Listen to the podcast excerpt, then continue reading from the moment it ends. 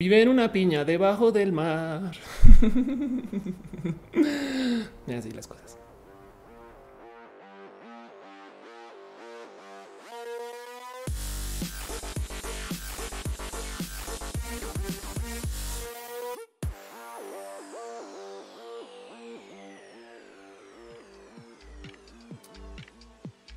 Hey, gente bonita del internet, gente chida, chingona, gente que pide su súper en Amazon, gente que hace uso de las redes sociales para preguntar cosas que se consiguen en la biblioteca, gente que no sabe lo que es una biblioteca porque tuvo Wikipedia, gente que entregó una tarea entregando un documento en Word. Eso créanlo, no es raro. Gente que eh, sabe que para hacer trampa con el tema del espaciado le pone tamaño diferente al espaciado en el documento para la tarea. Saben como que todo está en Arial 12 o lo que sea que se en México, pero a lo espaciado le pone Arial 14, no? Y entonces se ganan una dos líneas y cosas así. Gente que les han cachado haciendo trampa porque ya, hoy, ya ahora ahí tenemos software para detectar cuando alguien hace copy paste de cosas del Internet y gente que ha usado un torrent para ver la tele y que nunca ha contratado la tele. Sean ustedes bienvenidos a Roja el Show, donde todo se hace a mano en mi casa, que es literal un stream, en parte show, más en parte conversación, una gran reunión semanal, un abrazo familiar, un poquito de amor y cariño para vernos y donde yo vengo aquí a desahogar mis males y donde la neta espero que ustedes también, por lo menos que sirva para platicar, darnos cariño y amor, donde yo literal produzco absolutamente todo y por eso el show es tan raro. Pero cuando digo que produzco todo, como siempre, aquí va la mini demo, este, si es que puedo, porque está como enredadito el cable hoy, pero pues miren, acá hago todo desde mi consola, compu, ustedes están allá Ahí está la cámara y esta es la otra cámara. y por ahí ya volverá el gato porque no es sino que uno diga que arranca el show y el gato dice, ah, pues chido, porque ya, ya no me interesa hacer show, ¿no? Evidentemente estaba muy listo para dormir, pero pues cuando arrancó el show recibió una llamada a su celular porque tiene un pequeño celular felino que usa con su patita así y la otra para apoyar porque no tiene este, no tiene cómo sostenerlo. Y pues la llamada era del sindicato diciéndole te mereces unos minutos de descanso. Y así dice Walter Colman. Además de usar la fuente Comic Sans en sus trabajos formales. Exacto, exacto. Gente que usa el Internet para esas cosas. Y así dice lógica, computadoras, piñas, muchas piñas. De acuerdo. Este show tiene muchas dinámicas y suceden muchas cosas porque se está transmitiendo en vivo. Hoy tenemos un show otra vez raro, pero pues les digo algo. Últimamente he llegado a pensar que todos los rojas son raros y ya debería de aceptar eso. Como sea, el show se está transmitiendo en varios lugares. Estamos en vivo en youtube.com diagonal of course, en twitch.tv diagonal of course, en mixer.com diagonal of course, en eh, este eh, en facebook.com diagonal of course y donde más quiera usted que estemos, porque ya he visto que hay gente que está tomando lo roja y los está republicando, como que de repente ya me vi como en sitios como de, de, real piratería de videos, pero, no piratería, saben como estos lugares donde ponen como que son como reposteadoras de, YouTube y es de wow, ya llegué ahí, qué bonito. Em, voy a tratar un experimento con roja. Díganme ustedes qué opinan con esto pero voy a tratar de, de adelante extraer como los temas, así como la sección de, digamos que no sé, eh, pregúntale a Ophelia estas cosas o una sección de donde levante algún tema en particular y hacerlo un video solito para YouTube para que lo puedan compartir. Porque mucha gente a veces me dice, oye, Ophelia, ¿dónde está ese video que hablaste de los deepfakes y está dentro de un roja de cuatro horas?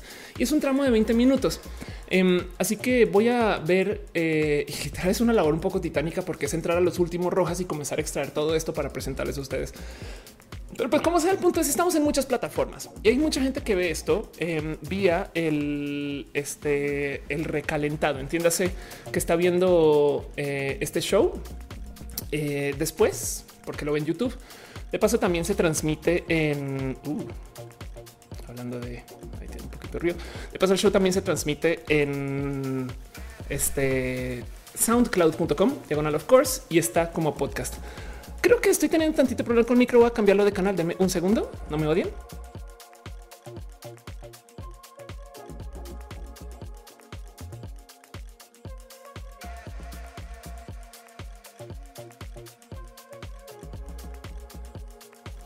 Y así como así es como Ophelia arregla las cosas.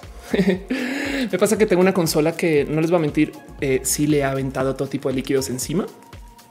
Entonces la pobrecita diabla este tiene algunos falsos ya. Debería de limpiarla, debería de cuidarla un poquito más, yo sé, pero pues bueno, como sea. Eso cuando no estemos en vivo. Como sea, dice Gama Volante, yo le paso a todos mis amigos lo que dijiste, las drogas te hacen más inteligente. No todas, no todas. Pero sí es bueno tener una mente abierta para tantas cosas que normalmente se nos enseña como a castigar, ¿no? Como que también tenemos este tema de cómo, eh, no sé, todo lo que nos enseñan que son grandes negativos y estas cosas, pues la neta no siempre, si lo piensan, no siempre. Pero bueno, de eso se trata este show. Dice Zafiro Hernández, el interniliado en Word era fácil, cambiar el espacio entre letras era lo pro. Wow, eso sí está un poco pro. Dice Josué Boca Negra, ya llegué. Dice WOM 09, eh, este, ¿qué dijo WOM 09? Y ahora se me pasó. ¿Dónde estás? O no te había leído. Perdón. Eh, ah, no, pero es que ya vi, pusiste un, o sea, un icono, un emoji. Dice eh, lógica computadora, sí, porfa, tun, tun, tun, eh, así las cosas. Y bueno, el caso es, eh, este show justo existe para que podamos platicar de varios temas, para que podamos encontrarnos, para que, oh, por Dios, para que, para que podamos es que para que podamos platicar y hoy en particular tenía un tema muy bonito, muy preparado que es tan bonito que quiero hacer un show solo de eso. Y para los que no saben o los que están como en la lela o, o nunca les ha tocado, la neta, yo tuve un intento de show espectacular que es muy complejo de hacer, es muy difícil de hacer, a menos que ya seas una youtuber muy pudiente y estoy hablando de que me quede muy fácil yo no estar editando mis cosas, porque yo, miren, soy muy nerd y hago muchas cosas en la vida um, y muchas veces me siento escribir pequeñas como filosofías desarrolladas de cosas que pasan. Entre eso, hace mucho tiempo escribí un poquito acerca del final de Evangelion, así tal cual. Y esto se acabó volviendo un video que eh, subí en un canal que no mucha gente sabe ya que tengo y, y, pues creo que está bien porque no lo estoy alimentando. Es una lástima porque quiero mucho el canal, pero pues la verdad es que hacer estos videos me cuesta mucho. Estoy hablando en tiempo. Um, pero bueno, donde hablo de filosofía, ciencia y tecnología, cosas que ahora se volvieron roja. Y pues como sea, um, hice un video que se llama Ophelia explica el final de Evangelion. Este video no saben cuánto me costó en investigación sacarlo. Yo creo que vale la pena hasta resumirlo, hacer versiones más pequeñas de estas cosas. Pero como sea, eh, quería traerlo acá para hacer un episodio dedicado enteramente a Evangelion. Ese episodio lo voy a hacer, es un hecho y lo quería hacer hoy, pero hoy pasaron cosas y entonces teniendo bárbaros golpeando la puerta, me cuesta mucho ignorar este tema y ya hay gente preguntándome, yo Ophelia, puedes hablar de esto, puedes decir qué pasó, puedes contarnos qué onda. Y entonces eh, eso dije que sí. Así que cambié el tema del total y vamos a hablar de un tema que me saltó hoy por accidente. Acaba de pasar, está tan en vivo que en este momento están tuiteando de esto. Y pues acá me tienen. Este show yo siempre lo he considerado más un eh, diálogo que eh, un show en sí. Y para mí se trata un poquito acerca del vernos, querernos, darnos cariño y amor.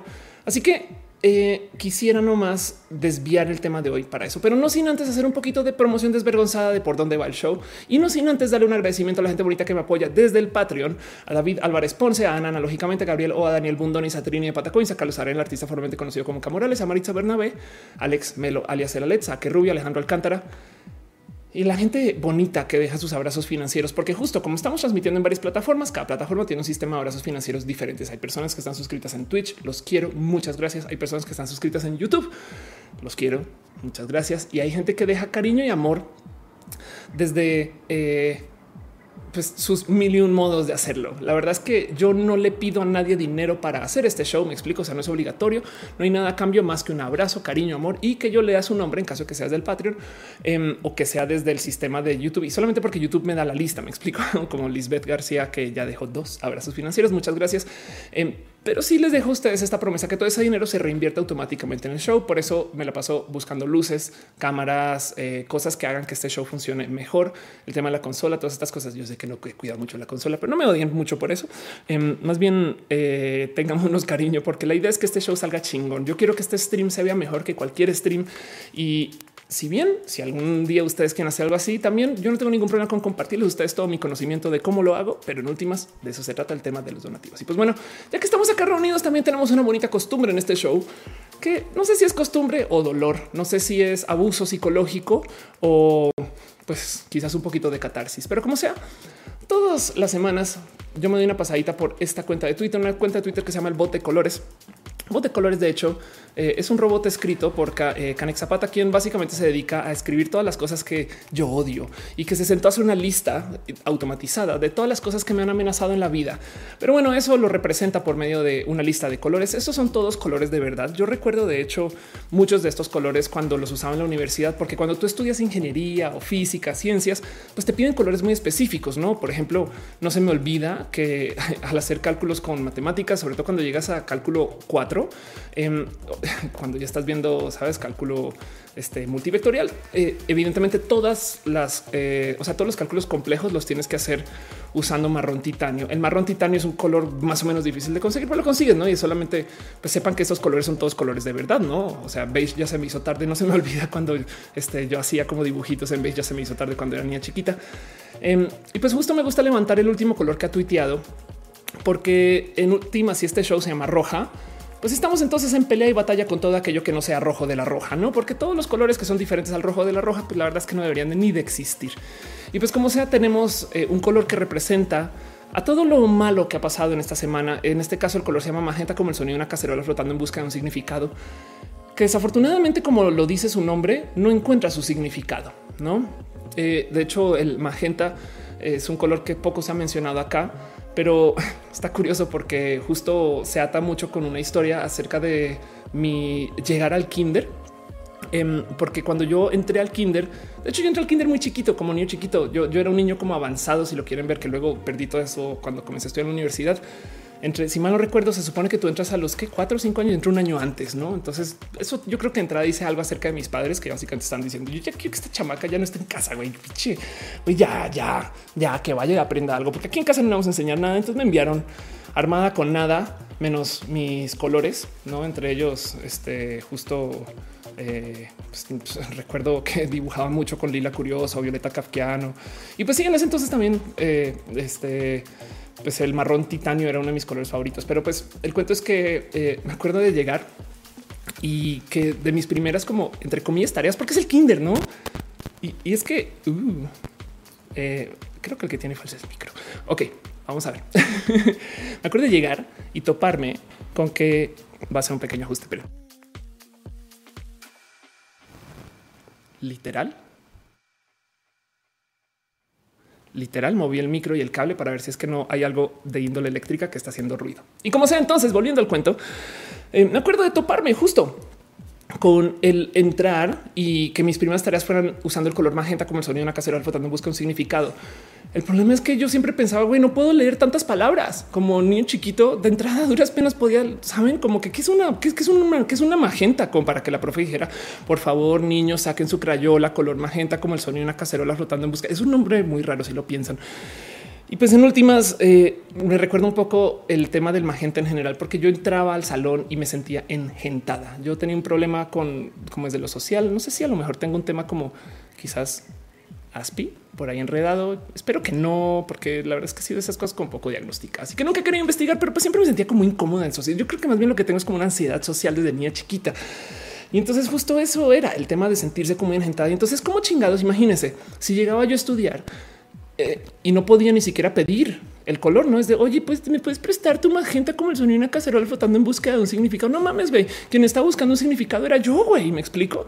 Eh, en fin, me da tanta rabia toda la situación, eh, no más de considerar que eh, así es como te obligan estas personas por poner nombres tan complejos a los colores. Era un tema bien difícil, bien, bien difícil. Me va a molestar este micro en 3, 2, 1 un momento. Esperemos que eso no quiera decir problemas más adelante. Pero bueno, como sea, em, este color básicamente representa mi ansiedad social cuando, cuando yo era niña chiquita. A mí me costó mucho, mucho, mucho, mucho sobrepasar eso. Y al sol de hoy, cuando me piden, por ejemplo, llenar un formulario o firmar, no me dicen, oye, puedes firmar esto en algún color formal. Y yo, pues sí, pero pues es que no tengo ningún magenta como el sonido de una cacerola flotando en busca de significado. O sea, no, no, lo tengo, no lo traje. Me puedes prestar tú por lo menos una pluma azul y, eso que lees que el contrato abajo está ya escrito todo en magenta como el sonido de una cacerola flotando en busca de significado. Saben como que, como que da un poquito de pena, me da mucha rabia y me recuerda muchas cosas horribles. Y pues yo en eso odio un poquito, pinche Canek, pinche voz de colores. Te odio, te odio, te odio, justo por traerme hoy el recuerdo de mi ansiedad social cuando era chiquito.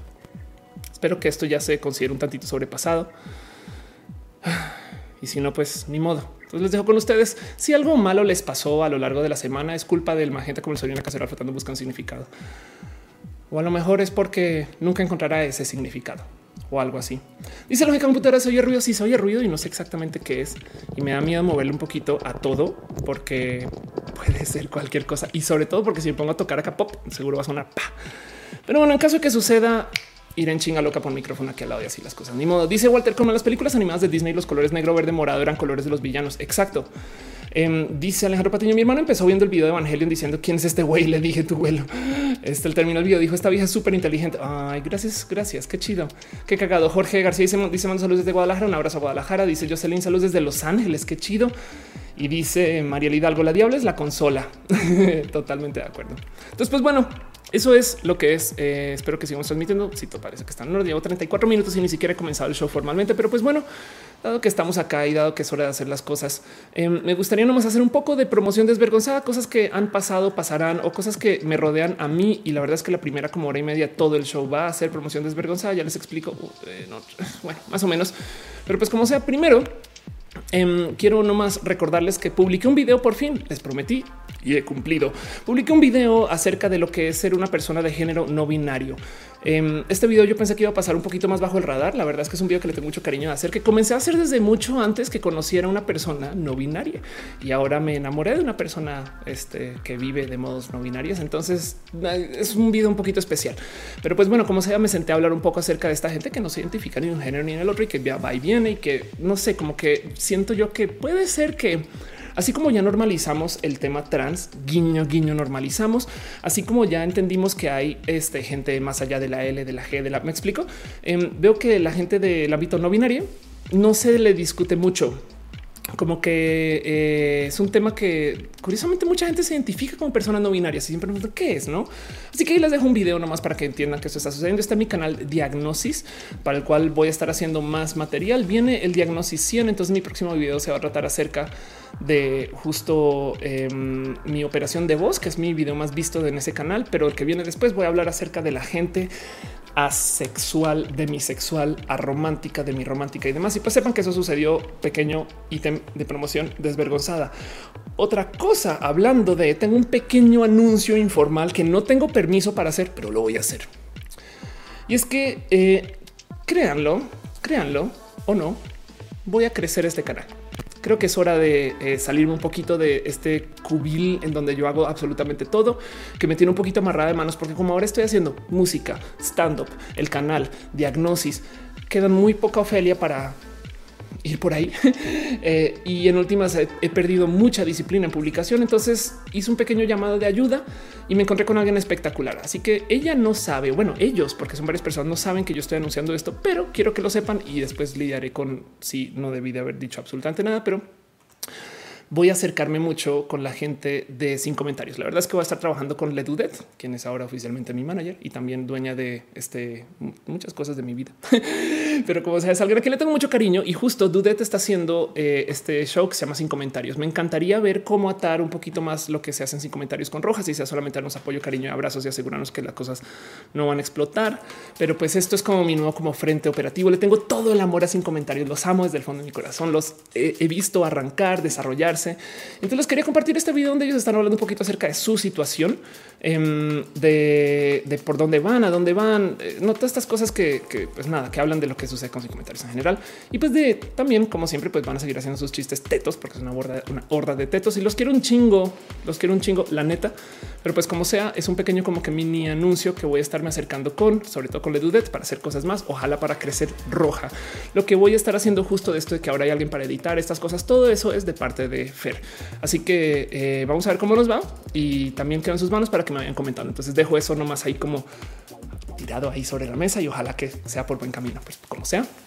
Así con los streams. Otra cosa que pasó esta semana para los que estuvieron, tengo una pequeña experiencia que contar y es que estuve en Monterrey haciendo comedia. Hice oficialmente mi show más difícil de todos. Así que si ustedes fueron, güey, neta, desde el fondo de mi corazón, muchas gracias.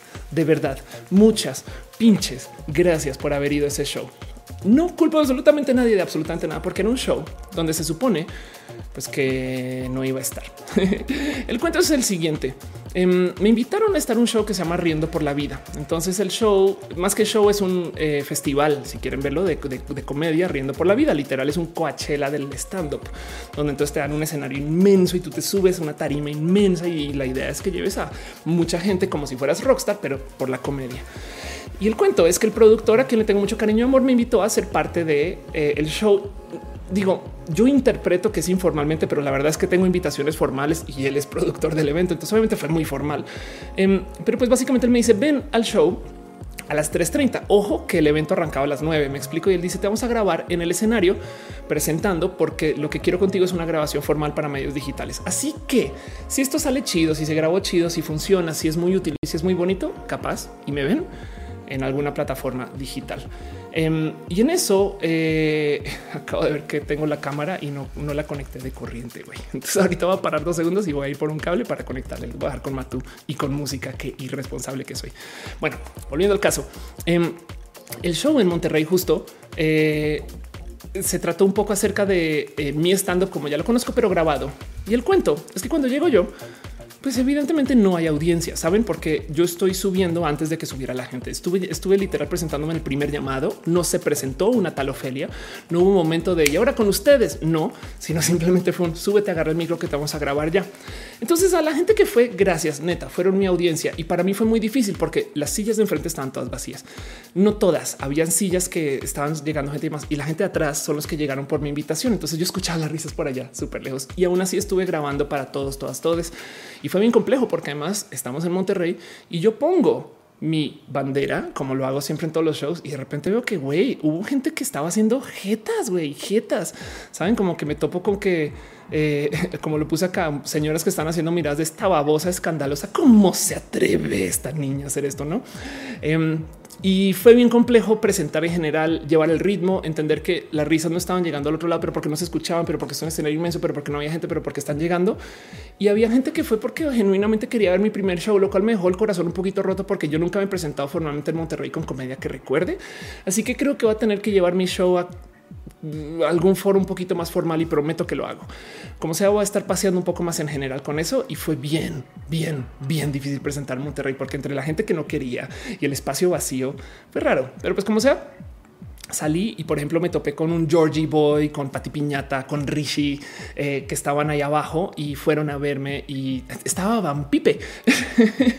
y nada, pues hubo muchos abrazos y cariño y amor y me topé con gente espectacular. Conocí una Jimmy, una chica trans también muy bonita, eh, Ale que también fue a saludar. En fin, fueron muchas personas, fue chingón verles y verlas, pero pues también me quedé con este perdón por ese show tan raro. y de eso se trató a fin de cuentas. Así que eso fue lo que estuve haciendo en Monterrey. Gracias por ir y solo tengan pendiente que ojalá haya salido una grabación chida para los que no fueron. Y si no, yo me estaré presentando más. Dice Walter, ¿cuántas ventanas abiertas en el navegador? No has visto nada. Dice Armando, también la marcha gay. Muchas gracias. Dice Pablito eh, Carelli, hay que hacer algo para traer a Ofe Sí, súper sí. Tengo mes de ir porque desde cuando hace streams a Facebook hace como cuatro o cinco shows. Aruba Williams dice fuerte abrazos de Monterrey, besos con gloss. Muchas gracias. Muchas, muchas gracias.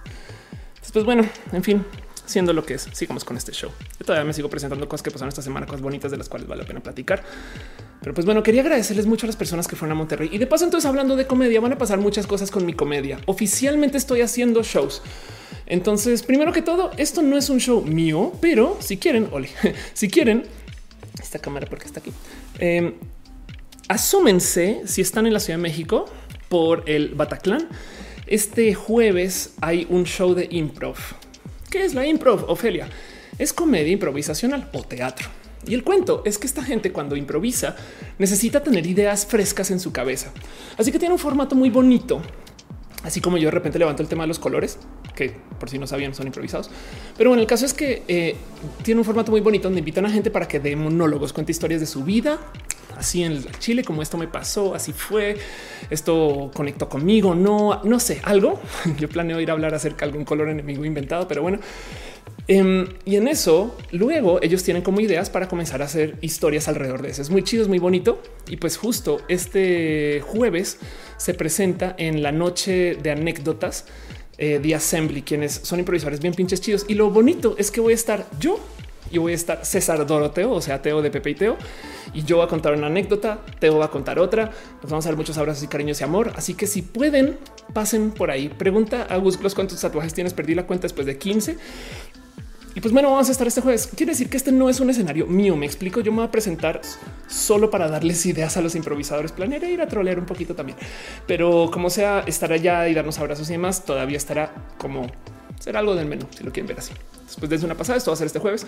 Pero luego, si ustedes están en Querétaro, les tengo otro show en Querétaro, porque fui ahorita, me presenté y mucha gente me dice, Ofelia, ¿cómo que viniste a Querétaro? Y yo, pues sí, güey.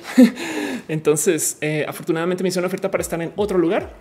Entonces, si usted vive en Querétaro, déjeme decirle que voy a estarme presentando el viernes. El viernes eh, es el viernes, no? Sí, no, perdón, retiro lo dicho, es el sábado. Es el sábado. Qué, ok, qué güera que soy. Esto es el jueves, esto es el sábado. Voy a estarme presentando el sábado 27 de julio, dando el nuevo show de la explicatriz en el Cine Tonalá en Querétaro. El Cine Tonalá están Hércules, así que ahí va a ser miren, guarden su lugar. Siempre en Hércules, sobre todo, se quedan sencillas porque se acaban en chinga, porque venden tampoco. O sea, es grande, pero no es tan grande. Y ahí vamos a estar otra vez para los abrazos, cariño, amor y sobre todo para divertirnos. La idea es hacer comedia y en este caso voy a intentar hacer un poquito de comedia musical. Si eso no fuera suficiente, luego me va a estar presentando en la ciudad de Ufele. ¿Para cuándo la Ciudad de México? Pues entonces ahora sí déjenme decirles que el cine tonal de la Ciudad de México fue muy amable en ofrecerme un lugar acá. Entonces me va a presentar aquí Em, el, 16 de agosto. Ok, el 16 de agosto, o sea, va a ser el próximo mes. Falta un ratito, pero pues aquí vamos a estar presentando. Y luego, como si no fuera suficiente, el 24 de agosto me vuelvo a presentar. Entonces, no más por repasar la cantidad de lugares. Este jueves voy a estar dando un monólogo junto a Teo. Teo va a dar otro monólogo y luego se improv sobre eso. Entonces es cortito, pero ahí voy a estar y nos vamos a dar mucho cariño en el Bataclan. Entérense de esto, The Assembly, que por si no saben, esto lo pueden ver con Sara Delil, quien es una persona súper bonita. Ese Delil, ahí está, que esto que era grabado. Sara, te quiero chingo también. Y sobre todo va a ser bonito ver a Teo. Luego el sábado voy a estar en Querétaro y me voy a presentar para hacer comedia. Luego ya en agosto me voy a presentar acá en el cine tonal en la Roma Sur. Este para mí es yo creo que de mis shows. O sea, el de Querétaro está súper bonito, importante.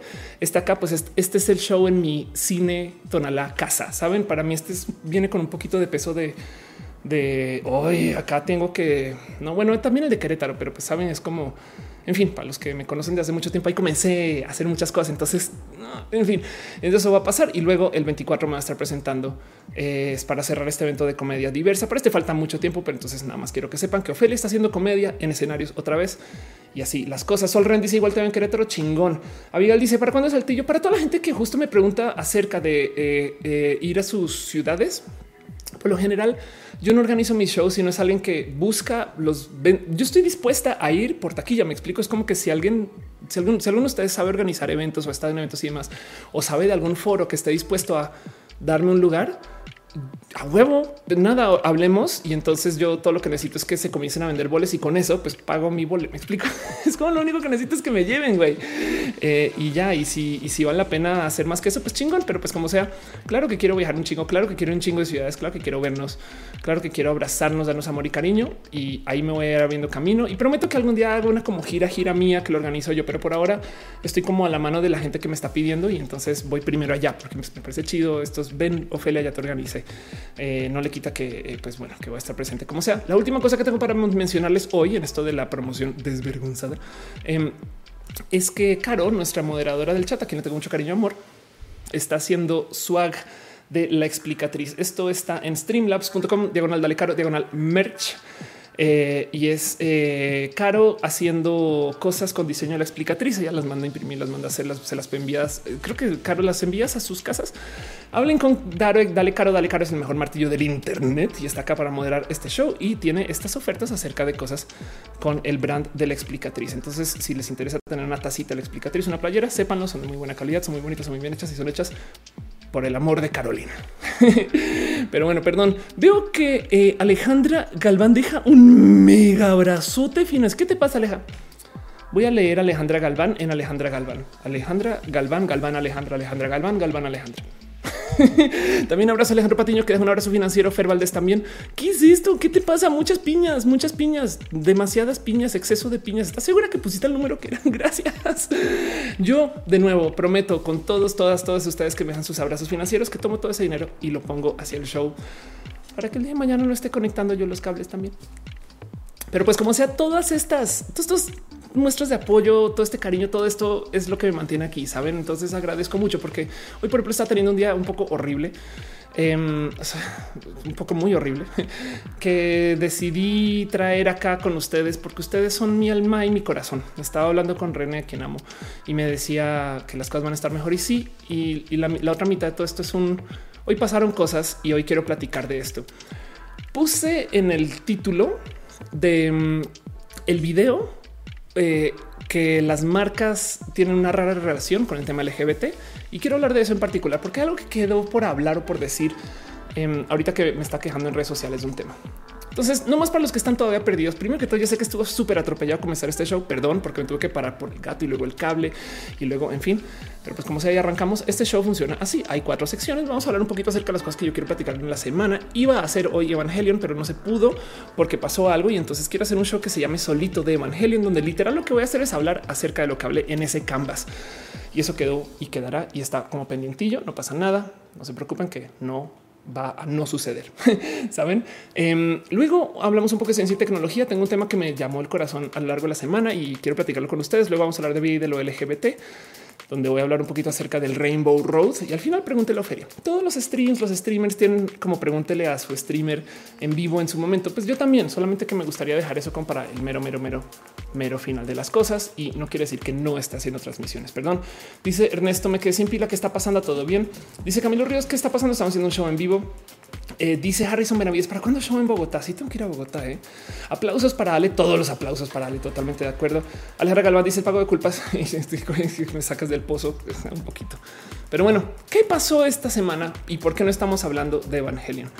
Pues acabo de vivir, esto tiene horas, horas una rara situación donde yo, pues de hecho, justo ahorita que fui a Monterrey, me pagaron, me pagaron con un cheque a nombre de Ofelia Pastrana, cosa que yo nunca había tenido que solucionar porque yo toda mi banca está a nombre de un tal Mauricio Francisco Pastrana. Pues bueno, es hora de arreglar eso porque es hora de regularizar mi nombre y yo opté por ir a mi banca de preferencia para abrir una cuenta a nombre de Ofelia con dinero en mano, con todos los documentos necesarios en mano y me acerqué, me acerqué a mi sucursal bancaria y tuve una rara situación donde primero que todos me dieron trato en masculino que pues venía con este look, pero pues bueno, aún así saben, a veces hay gente que no sabe o hay gente que se muere. Pues yo muchas veces soy muy amable con estas personas y le dije de frente, oye, perdón, señora, no me puedes dar trato con pronombres en femenino una vez, no?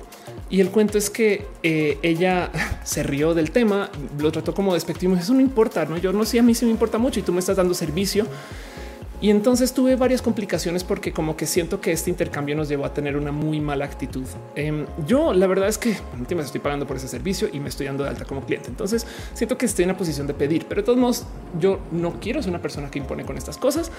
Y entonces llevé esa historia más como por el lado del mira, va, tú síguete con tus temas y demás. Ella llama a su gerente y la gerente de la sucursal no tiene ningún problema con platicar con ella de mí en masculino, cosa que ya les había dicho que no. Entonces ahora las corrijo y si de por sí esto ya es como tema y es un tema muy chiquito, si se fijan el thumbnail del video es esta burla de cómo los youtubers suelen decir cosas como me avisaron que iban a cerrar la tienda y entonces el video se llama me obligaron a quedarme encerrada en el centro comercial y es de no, no mames, güey, solo te dijeron que iban a cerrar. Sí, era un tema muy pequeño, pero como sea, eh, estas dos personas justo em, se negaron a abrirme mi cuenta bancaria y me decían que no se podía porque el sistema no las iba a dejar. Que cosa que tenía todos mis documentos en regulación, estaba muy lista, perfecta, estaba y la verdad no les miento. Yo estaba hasta dispuesta a escuchar que podría ser complejo porque es un tema trans, pero como el trato que me estaban dando eran masculinos, sabía que era un poco más desde otra lado del corazón. O sea, no era genuino su, su intención de decir que no te puedo abrir la cuenta. Em, y entonces esto es una historia muy mínima y no, yo salí de esta banca, yo me, dio mucha rabia, agarré mis cosas y le dije, saben que no quiero lidiar con ustedes. Fue complejo, se sintió, se sintió maltrato. Pero bueno, no es tan grave. Yo en últimas, la verdad es que tengo la piel un poco gruesa con estas cosas. El cuento es que crucé la calle, me fui a otra sucursal y abrí una cuenta, lo cual de entrada comprueba que sí se podía abrir y que no tenían la eh, disposición de hacerlo y que además pues, estaban dándose estos como malos tratos por no saber. Me da mucha rabia que estas mujeres no saben que fueron groseras. Y entonces yo opté por hacer algo que hago muchas veces y puse en Twitter. Y si se fijan, lo puse como arroba City Banamex en un valiente intento de que esto lo vean menos personas. Ahora, cómo funciona el algoritmo de Twitter hoy ya no es como antes, que si tú hacías estas cosas, pues solamente lo veía City Banamex y quien te siguiera a ti y a City. Mm. Y si les dije oigan, me gustaría reportar un caso de discriminación. Estas cosas yo las hago no necesariamente porque yo me siento ofendida por esta historia, sino porque quisiera reportarla, porque quizás les sirve para la próxima persona. Me explico. O sea, yo quiero pasar por el camino formal em, y me gustaría como no más dejar el dicho de oigan, esto pasó, no? A fin de cuentas, eh, no, quiero que quede en el total olvido, pero mi problema es que yo soy Ofelia y entonces se me olvidan cosas, se me olvidan muchas cosas de la vida, como por ejemplo que pues no es sino que yo voy poniendo este tweet y eh, pues de repente sin querer queriendo acaba siendo pues, noticia, no? Esto hoy, esto está pasando justo antes de arrancar el show, por eso arranqué tarde. Periódico Síntesis denunció acto discriminatorio. Milenio eh, le niega a Felipe Pastrana abrir cuenta por ser no. Eh, Mexiquense Noticias también denunció haber sufrido discriminación. Y además, les voy a decir algo que me da mucha rabia. Esta foto que están poniendo acá es una foto que yo tomé de mamalona saliendo de un Home Depot sin haberme bañado ese día porque se la tuiteé a alguien, nada que ver. Y ahora resulta que la foto está en las noticias. Entonces recuérdenme nunca volver a tomarme una selfie en el descuido. ¿Qué pienso yo de todo esto de entrada? Qué chido que se esté levantando las noticias. Me choca mucho que sea eh, tan, digamos que movido una nota desde lo negativo. Saben como que también me molesta un poquito que de tantas cosas que están pasando en el mundo trans, justo esto a huevo. Aprecio mucho el apoyo. Em, y desde el lado es de, la gente bonita de Citibanamex, eh, y digo gente bonita porque en última si tuve conversaciones con muchas personas, eh, ellos la verdad es que sí recibieron mi queja. Me gustaría nomás dejan dicho, no sé, no me siento atendida porque no sé si van a hacer algo con esa queja. Ojalá y sí, sobre todo ya que se volvió público. Pero el otro lado también pues, a mí me dijeron gracias por decirnos lo que pasó. Bye. Y ya, y yo del otro lado, pues, igual abrí cuenta con ellos, imagínense. Entonces, esto sucedió y quería platicar con ustedes un poquito del tema, porque primero que todo, unas de las, o sea, mucha gente comenzó a escribir cosas así y, no saben cuánto los quiero por decir eso. No me llevo mis cinco pesos a otro banco desde hoy. y yo así de sí, los míos, yo también estaba depositando cinco, ¿eh? pero pues como sea, eh, y como dice Esteban, me se trata de sentar precedente y sí estoy totalmente de acuerdo con eso. Yo de hecho no solo hice mi queja con este el banco, sino que también fui derechito a Copred, que por si no saben, quería también dejarles en dicho que esto existe. Sépanlo. Esta es la Comisión para prevenir la discriminación de la, de la ciudad. No, este es el gobierno de la Ciudad de México. Por si no lo saben, hay un CONAPRED. Esto este, para muchas personas es obvio y ubican los CONAPRED, no ubican todo eso, pero también hay un Consejo Nacional para prevenir la discriminación. Este es nacional, uno es de la ciudad, el otro es nacional. Y como sea, pues sí puse mi acto discriminación acá, lo comenté.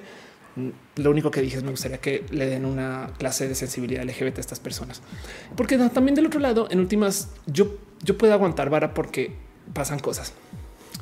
De nuevo, por último tiempo que quiero platicar esto es porque justo me salta mucho que existe como tan rara viralización del tema este LGBT. Eh, miren, tenemos un problema de como de mm, RP. Ok.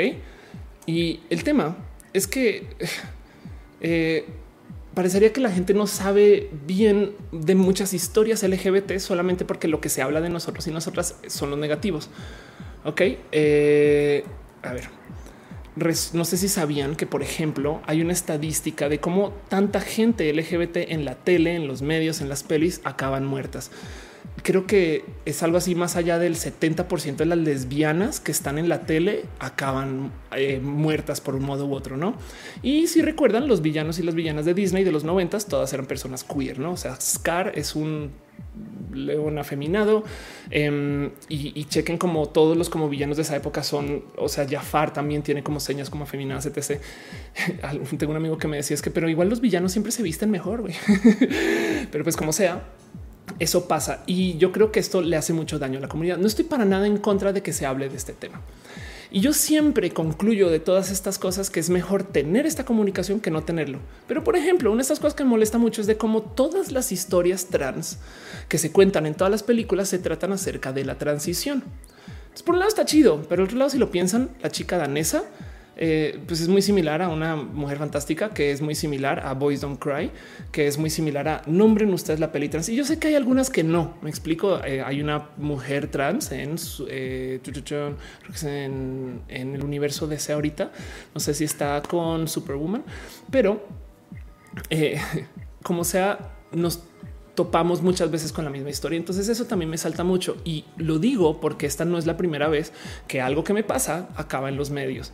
En eso agradezco mucho el apoyo, saben? O sea, la neta, la neta, esto se, se hizo curiosamente hace un año, no parece que es como que una vez estoy celebrando mi, mi me corren de un lugar una vez al año. Eso sucedió cuando en la Universidad este, de Monterrey, en la UDEM, Em, me invitaron y luego consecuentemente me desinvitaron de dar una conferencia cuando descubrieron que era una persona trans. ¿no? Entonces esto se platicó y, pues esto, en fin. Pero eh, como sea, pues también fue noticia. Mucha gente lo comentó. Mucha gente al sol de hoy todavía me lo comenta ¿no? en Monterrey. Yo en últimas a todas estas, de nuevo, no me siento ofendido en ninguno de estos casos. Yo sé quién soy, yo vivo como vivo. yo soy una persona pues, feliz con esto y pues que les digo, yo solo el problema en que pues igual fui a otra sucursal, me abrieron la cuenta, ¿saben? Pero me choca que estas cosas Em, sean del único lo que se habla, pero ya que se está hablando, vamos a hablar bien de esto. Saben, es como ya que esto pasó, pues entonces hace escándalo. Lo siento, esto es tema y, en eso siento que hay mucho que platicar. Justo uno de los temas que están por platicar, así como en el chat antes de arrancar el show, es por ejemplo esto que pasa con esta cuenta de Twitter que se llama Inventadas Inventadas. Inventadas literal es una cuenta, perdón, no Twitter, de Instagram. Es una cuenta de Instagram que nadie sabe quién genera, pero que está hecha explícitamente para bullear a la gente gay. Y entonces literal levanta gente de nombre. Creo que Dox sea gente y es una lástima.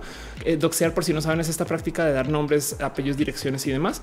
Em, y quiere hacer ver a la gente gay en luz negativa. Honestamente, eh, si ustedes no saben de qué va esta cuenta, puede que se pregunten, pues no están insultando a nadie, no? Si estoy viendo la que es, no, de paso, sí.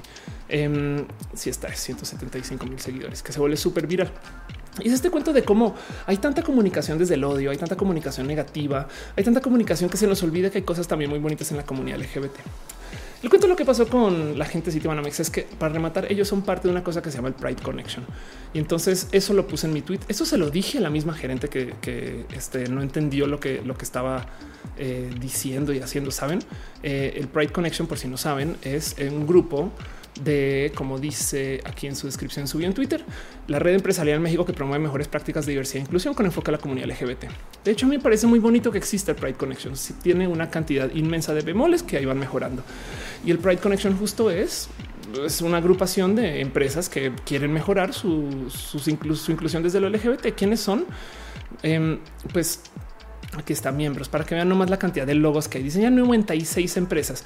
Si ustedes tienen una duda de por qué este año la marcha estaba llena de empresas, es porque Pride Connections estaba moviendo mucho y consiguió que mucha gente de todas estas empresas apoye con la marcha y vayan a la marcha. El tema es que, por ejemplo, así de entrada podemos ver como la misma empresa que me dijo a mí que eh, yo no podía abrir una, este, eh, una, cuenta en mi banco, pues también está acá en esta lista, saben? Entonces también queda un poquito de dolor de oye, y, esto qué güey, no? Pero pues como sea, aquí está, no? Em, esto yo creo que es parte del esfuerzo de cómo debe de funcionar, porque es que también se nos olvida que las empresas son muchas personas la gente que está entrando al Pride Connection son un grupo de 10 personas que va creciendo lentamente, pero pues tienen que ahora llevarse toda esa filosofía al resto de la empresa y eso toma tiempo. La gente que está capacitando internamente también le toma mucho tiempo y entonces entiendo que son hidras de muchas cabezas y que capaz a mí me atendió mal una o dos personas. Ahora era una gerente, pero me entendió mal una o dos, dos personas y entonces en eso de repente resulta que toda la empresa sale manchada. Pero sí da mucha rabia que mientras tú estás en este lugar y te están diciendo no es que no te puedo abrir una cuenta, luego de repente tú recuerdas que los viste en la marcha con celebrando echando banderas, es un poco raro. Así que todo eso lo traigo muy enredado y está sucediendo justo antes de arrancar show y dije quiero hablar de esto porque me quedan varios pendientes. Y el primero es el no sé bien qué hacer con el tema de que se vuelve tan viral estas cosas de las quejas, porque este es el mismo esfuerzo que hace que la J de Guadalupe hable de sus terapias de conversión antes de que se hable de cualquier otra cosa. Saben como que digo, la verdad es que no, no estoy diciendo que no se hable de lo positivo del total. Hay muchas notas que son mías que encuentro en una cantidad de lugares que está muy chido y muchas notas que están en general eh, sucediendo que también em, creo que le di retweet ahorita a una nota espectacular con Brigitte Baptiste que va a estar. Eh, vamos a ver exactamente qué es lo que va a estar haciendo Brigitte, pero a estar aquí está. Em, va a ser la nueva rectora. Por si no saben quién es Brigitte, es una mujer trans espectacular colombiana. Si ustedes dicen Ofelia es súper inteligente, es una vieja muy lista y preparada, busquen a Brigitte. Brigitte es mi, perdón, Brigitte por decirlo así, pero es mi animal espíritu. Va a ser la nueva, rectora de la Universidad es la Universidad y mm, justo eh, es una bióloga de miedo y llevó el Instituto de Investigación de Biología más importante de Colombia por mucho tiempo. Entonces es una persona espectacular que está. Fue elegida como las 25 expertas globales de la plataforma Plataforma Intergubernamental de Biodiversidad y Servicios Ecosistémicos. Hizo parte del Comité que asesora la Evaluación Nacional de Biodiversidad. Esto todo es en Colombia, ¿ok? Entonces, esto también está pasando. Me explico, o sea, no estoy diciendo que esto no se hable. Pero quería contarles a ustedes la historia de lo que pasó en este banco em, y cómo en últimas, la verdad es que a mí lo que me da rabia y una de las cosas que hablaba yo con Zoe Joffre, que me decía ella, porque nos estaban mensajeando una amiga trans a que le tengo mucho cariño, Zoe me decía, imagínate que fuera una mujer trans que no es Ofelia, sino que está en Hermosillo, que le ha costado mucho su transición, que está en una situación un poquito más como compleja de lo sentimental y le dicen esto en el banco, pues sí está complejo. Entonces, no sé hasta qué punto ceder al están aprendiendo y hasta qué punto darles poco corte, sobre todo si están en una unión de grupo pro LGBT. ¿no? Y eso justo em, es para mí muy complejo de lidiar. Y quería como acercarme con ustedes para preguntarles un como que cómo se sienten con esto, porque de entrada miren, los meros comentarios que me dejaron, o sea, quiero que vean esto. Es que a veces digo, bueno, es Twitter. Entonces yo sé que Twitter también tiene una cantidad de cosas que no deberían existir, pero leamos comentarios 10 segundos. Hagamos el horrible ejercicio de leer los comentarios em, de lo que se comentó acá y él les deja eh, al 93 dice es por temas de seguridad. ¿Qué tal si hoy es trans y mañana decide ser hetero? Porque ahora le debe al City Banamex. No mames, güey. Pero bueno, René, te amo, René. Dice: Me a tomar el tiempo a explicarte en cuanto a identidad de género existen trans personas cis. Hazme el favor, ¿qué es esto? Pero bueno, además, justo, además, ¿qué pedo? ¿Desde cuándo ser hetero? En fin, todo mal. Em, este alguien por acá dice: Pues la verdad es Ofelia no es mujer por donde le vea su nombre, que está disfrazada de mujer. Jamás será una mujer y es de repente perdón. ¿Qué tal si después se cambia otra vez? ¿Qué le cuesta abrir su cuenta siendo hombre? No iba a cambiar nada con lo que ella adoptó ser. De paso, no más por dejarlo en dicho, mi, mis este a ver si aquí está. Mi aquí mis documentos legales están a nombre de mujer. Me explico. O sea, la, la verdad es que también a fin de cuentas, porque alguien me preguntaba eh, oye, eh, pues igual y si tus papeles dicen que eres mujer, no? Y es de, pues no, es que mis papeles sí dicen que soy mujer también, saben? Eh, aquí está, aquí decía yo. Me decía Israel Fidel, tu percepción es que eres mujer, quizás las de ellos no, por lo cual es problema al abrir una cuenta como le indica tu género en tu acta de nacimiento. ¿Cuál es el problema con abrir una cuenta como le indica tu género en el acta de nacimiento? Y yo les digo, pues la verdad es que, em, pues no, mi acta y pasaporte dicen que soy mujer, ¿no? Entonces, eh, es, raro, es raro, es raro porque salió, salió a luz muchas cosas. Por ejemplo, arquitecto Fifi que lo tiene anotado, parece una, una, cuenta potencialmente spam. Dice también te la negaron como mujer, no? Porque las opciones son hombre y mujer. Y es que creo yo, bueno, no creo, yo estoy segura de esto. Hay gente que insiste o que yo creo que tiene anotado en su cabeza que trans es un tercer género y, no lo es, no? Entonces, pues bueno, eso eh, es raro, no? Dice este eh, René, no mercy para City Banamex boicot raza. Te amo. Dice Armando 54 hipocresía de las marcas para vender más. El tío rico solo quiere dinerito. Dice Trashman sentado tomando cloro. What dice eh, Cal Aguilar? Ah, la amo. Seguramente estás hablando de Brigitte Baptiste. Totalmente de acuerdo. Metal Blood dice estoy seguro que estamos hablando de Banam. Sí, por supuesto. Sí. Eric Maldonado dice es una ley que todas las trans que han presentado seis conformidad con su género de pequeños pueden empezar en la adolescencia o en la adultez. Eh, no, de hecho, tú puedes cambiar tu, si vives en la Ciudad de México, puedes cambiar tu puedes hacer reasignación sexogenérica en documentos sin importar tu edad para mayores de edad, para menores de edad. Eh, ya hay precedente de que hay gente que ha hecho los cambios, pero creo que en ese caso no, o sea, necesitas, o sea, tiene que ser el, el, padre, alguien de o madre, me explico, o tiene que ser familia, tanto como firmar un contrato, estas cosas cuando eres menor, no? Dice Mar, em, es poco probable que no se haga grande todo eso. Está bien, se merecen el quemón. Ándale. Eh, dice Camilo Ríos, ¿cómo te llamas? Me llamo Felia Pastrana y dice eh, Insomna. Tienes mucha paciencia. y boicot. pues yo quiero aprovechar la oportunidad para platicar de esto, porque miren, eh, no sé si saben que cuando yo era estratega digital, esto ya tiene 10 años en mi agencia, una de las cosas que yo hacía era abrir cuentas negativas de las marcas. Entonces, esto en su momento fue súper raro, pero yo les decía, ¿por qué no hacemos una cuenta que sea yo odio a marca del cliente? Y usaba eso para captar todas las quejas de la gente por medio de los comentarios que hacían casualmente que no le iban a dar a la marca. Esto es una gran confesión de mi parte, pero pues para mí el tema de que opinen y digan y hablen siempre ha sido un positivo porque prefiero eso a que no se diga nada. Y entonces nomás asomando un poquito por lo que dice la gente, como que sobre todo en este hilo, em, el, hilo en respuesta a Milenio me topé con algunas cosas que dice qué raro que la gente tenga esta como rara percepción, no? O sea, en, Dice Jorge, ¿o es hombre o es mujer? No hay más, no, no es más. Em, dice varón y hembra los creo. Es como qué motiva esta gente a escribir estas cosas en un hilo de milenio hablando. Saben como que estas cosas dice por ser hombre vestido de mujer. Está bien. Cuando marca el ser un 800 va a tener voz de cabrón y pues no pueden brindarle ayuda por seguridad para él también. es como qué raro para mí ver esta eh, percepción que tiene la gente de la gente trans. Me parece muy raro de entender porque eh, no sé, como, como que siento yo que que no pensé que iba a ser tan básico. Quizás estoy bien tonta con eso, pero pues como sea, en qué quedaron las cosas, pues bueno, hablé con gente directiva de Citibanamex.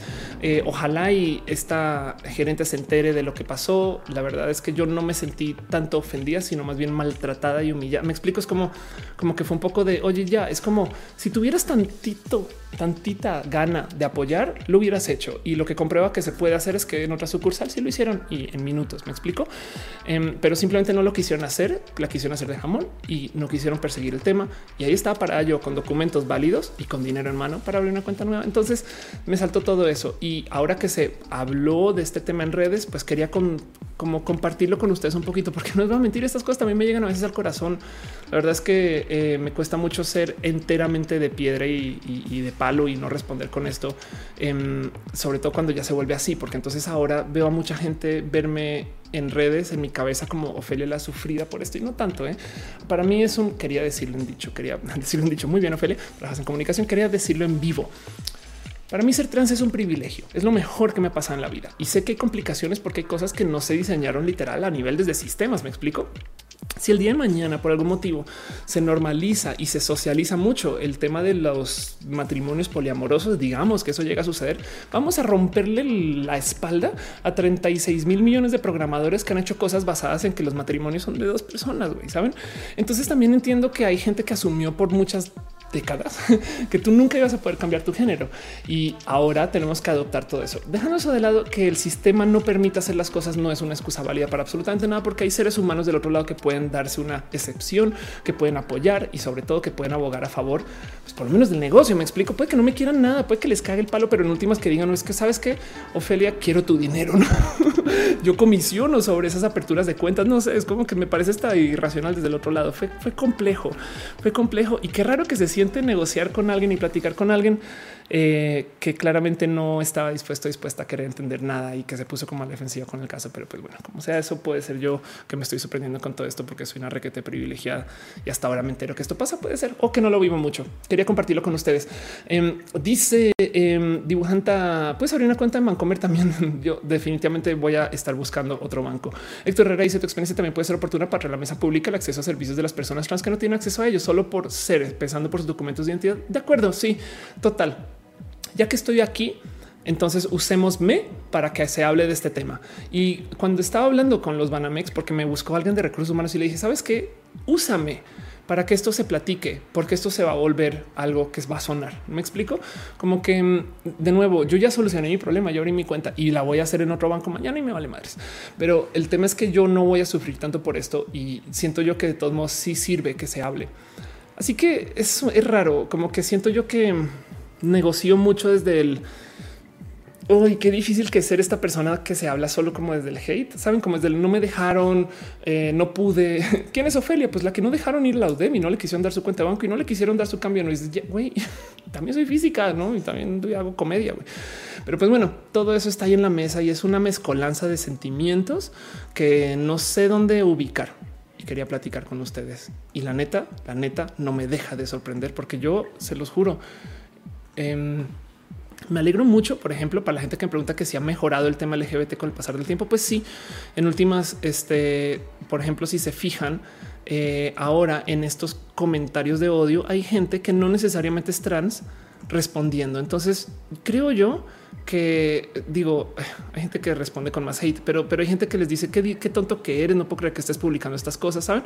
Entonces también aprovecho para dejar un abrazo a la gente que sí responde y apoya, ¿no? Eh, Miss Andrea, aunque tienes eh, una cuenta, de dar follow, dice, hombre, es mujer, no es más, y dice, no es más, es mujer, exacto, sí, y listo. Eh, y dice, Piper con doble P, es mujer, ahí lo dice, ¿saben? Como que también, también se me hace bonito ver que ahora hay una discusión y debate, em, pero, pero pues como sea, eh, digo, porque antes no pasaba, no? Pero que dejarles todo esto ahí y platicarlo un poco con ustedes. Como youtuber, es raro eh, pensar que esto se vuelva, no sé, a mí me caben, como que todavía me sorprende un poco el güey, es neta que tanta gente le está dando retweet. Este, yo solo quería abrir una cuenta de banco, ¿saben? Dice Carla Aguilar Cervantes, mi mamá dice que la caca flota. Dice Esteban, visibilizar, naturalizar. Gracias por. Ok, Franco Aguilera dice: eh, No te pongas mal, eh, ni en la cavidad. Eh, claro. Y la dibujante dice: Espérate que tengas que usar su servicio telefónico donde te salgan que no te dan la información porque soy voz de hombre. Em, de hecho, me ha pasado que varias veces justo me cuesta mucho el validarme por teléfono. Em, yo a veces ni contesto llamadas, ¿eh? por eso a todo el mundo los paso por WhatsApp y quien haya, haya tenido tantito tiempo de convivencia conmigo sabe que yo no hablo mucho por teléfono porque oh, es que se ponen muy tontos a veces y eso que me operé mi voz. Pero bueno, Iván los dice, creo que siempre hay momentos que no le recuerdan que mucho aún por hacer un chingo de esas cosas que son invisibles para que no les ha pasado. Sí, me rehuso a sufrir por esto, lo único. Me rehuso a ser una persona castigada por eso, porque claro que es un problema de ellas y, y estas personas.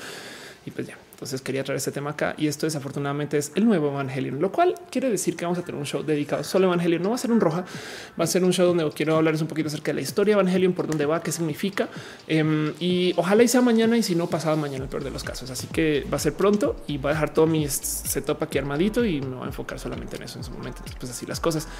Em, y pues ya em, dice Guillermo Lanfar, eh, eh, este, habemos gente que te respetamos. Bueno, em, dice Ernesto, no entiendo por qué la gente que trabaja por comisiones no te atiende bien, pues porque no quiere comisiones seguramente. Eh, y dice Infinity, salud, no comprar tus videos. Chido, muchas gracias. Victoria dice, habla súper rápido, perdón, es una maña, es una maña dice y tengo es que si viste también las películas todas, sí, todas, todas, todas, no pasa nada. Eh, Ali dice está rapeando, puede que esté rapeando, estoy rapeando para ti, porque este show yo quiero y a las dos nos vi. Kalani dice no sabes leer o qué? Eh, ¿Qué dice Kalani? No sé. Bueno, eh, dice Areli que le encanta mi sombrero. Mi sombrero de paso, em, no más quiero dejarlo en dicho. me lo dejó en mis manos Mao Mosqueda, Mauricio Mosqueda.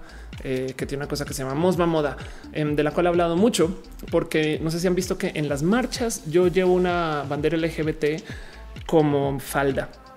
Y entonces justo Mao, eh, pues véanlo aquí, justo ponchos y no sé qué, pueden ver que en sus historias y demás tiene este mismo sombrero. Entonces cualquier cosa, si quieren un sombrero conmigo, hablen con Mao y así las cosas. De un segundo que hacer una pequeña, un pequeño ajuste.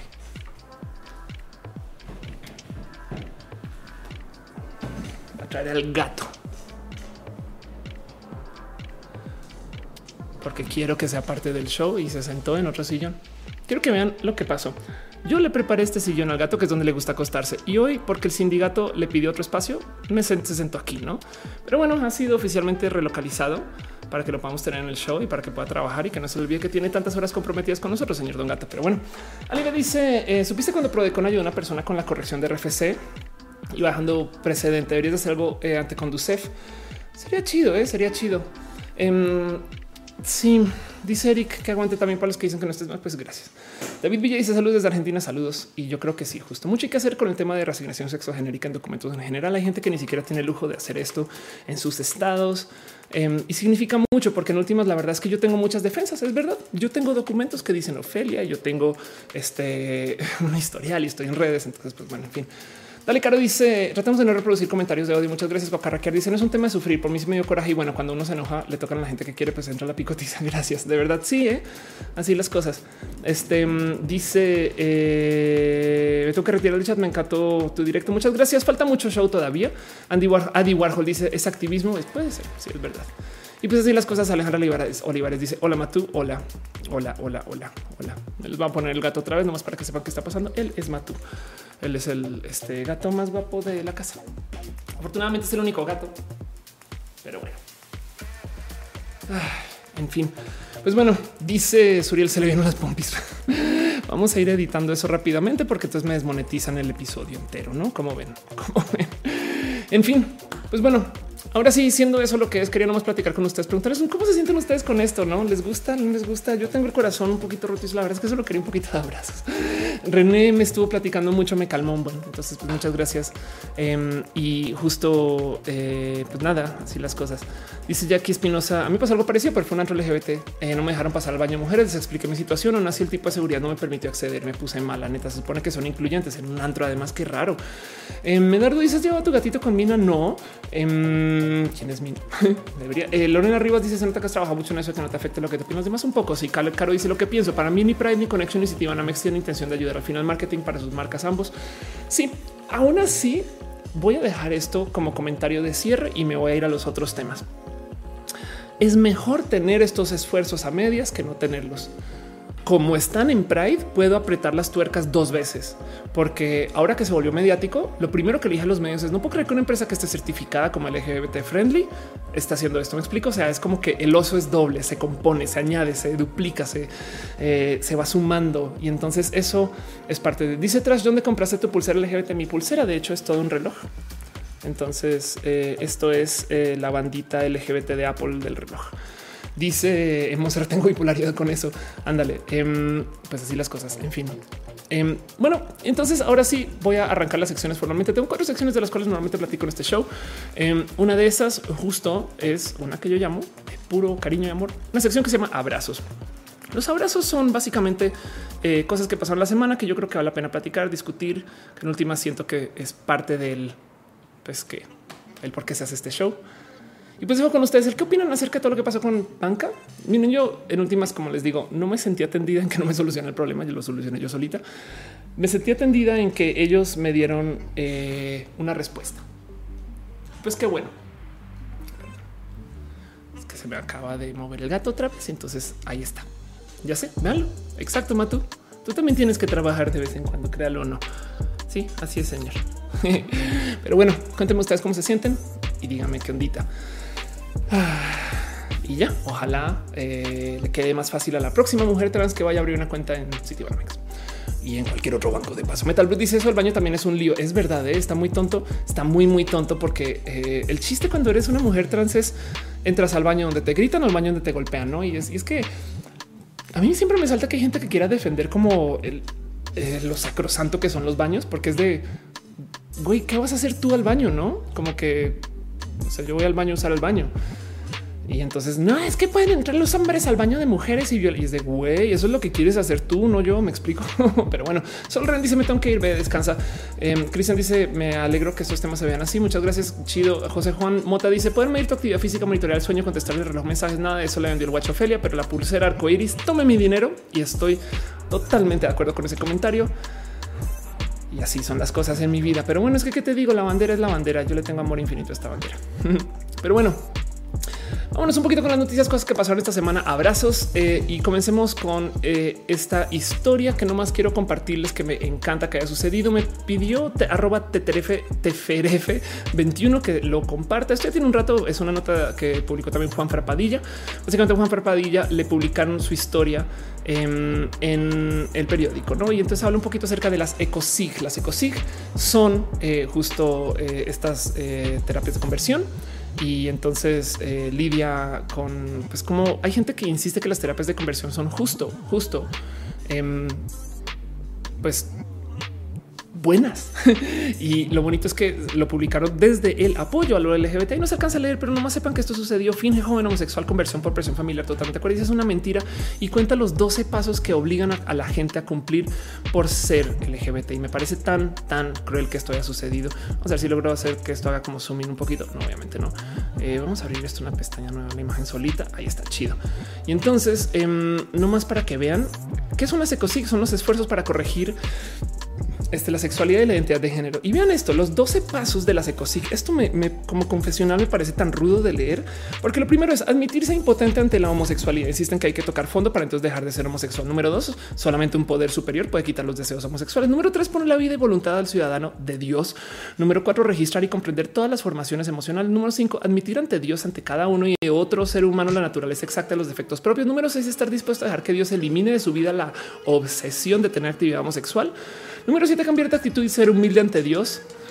Número 8, Y esto me parece tan roto. Hacer una lista de las personas a las que se han ofendido. Y número nueve, reparar el daño causado a aquellas personas. Entonces te piden que tú te pongas a sentar como a pensar como en familiares y entonces luego de cierto modo como que aceptes que los has ofendido por ser una persona LGBT que me parece tan roto. Y entonces luego sí, justo no reparar daño causado, eh, llevar, eh, un inventario personal de las fallas. Y el último es una vez logrado el despertar espiritual, compartir el mensaje con otros homosexuales. Perdón. Así que esto me parece tan roto como historia en general. Em, y, y, pues digo, las ecos sí son rotas para que entiendan, los esfuerzos para corregir la sexualidad de la identidad de género incluyen violaciones correctivas en el caso de las mujeres eh, lesbianas. Entonces esto eh, es tema, pero como sea que alguien lo haya publicado así, que sea publicado en un periódico, me parece un un win, ¿no? Y quería compartir con ustedes que esto sucedió, nomás está aquí como calidad de abrazo y pues nada, eso es lo que es. ¿Cómo se sienten ustedes con eso? Darren every child can you speak English? Yes, I can. Crimer Contreras dice, a mí me, a mí me es incómodo entrar a baños públicos ya que suelen pensar que soy hombre, no me imagino lo que debe ser si eres mujer y hombre trans, pues anda, a mí meme. ¿Qué dijiste? y dice Ernesto, lo mismo es para los adictos. Es verdad, eh, los programas de Alcohólicos Anónimos, por si no sabían, son súper, súper, perdón la palabra, tóxicos, ¿no? Caro dice que... Eh, hubo un potencial sismo en Oaxaca. Wow. Dibujante dice es un copy paste de los 12 pasos de alcohólicos anónimos adaptados para el mal. Ándale. JC en ningún lugar dice mi hermano es físico y también deja 21 mil ventanas abiertas en su navegador. Coincidencia? No lo creo. Exacto.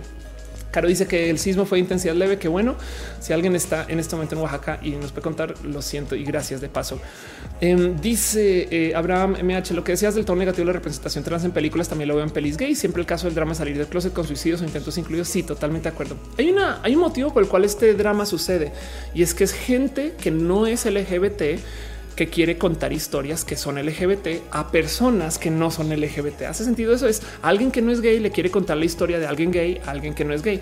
Entonces lo que va a decir es oye, esos gays están rotos. Oh, no, no, no, todo mal. No saben como que es lo que pasa. Alguien que no es trans quiere contar de la gente trans y lo único que ve en una persona trans es su transición. Entonces, pues así, así vamos re mal. Como sea, eso es lo que es. Em, voy a mi próximo abrazo. Cosas que pasaron esta semana. Díganme ustedes qué opinan acerca del tema de eh, los eh, gays anónimos, porque si hay alcohólicos anónimos, entonces LGBT anónimos. No, pero bueno, como sea otra cosa que pasó esta semana que tiene la gente enloquecida. Esto yo no, no sé por qué me parece tan tierno y la gente se embobó mucho con el hate.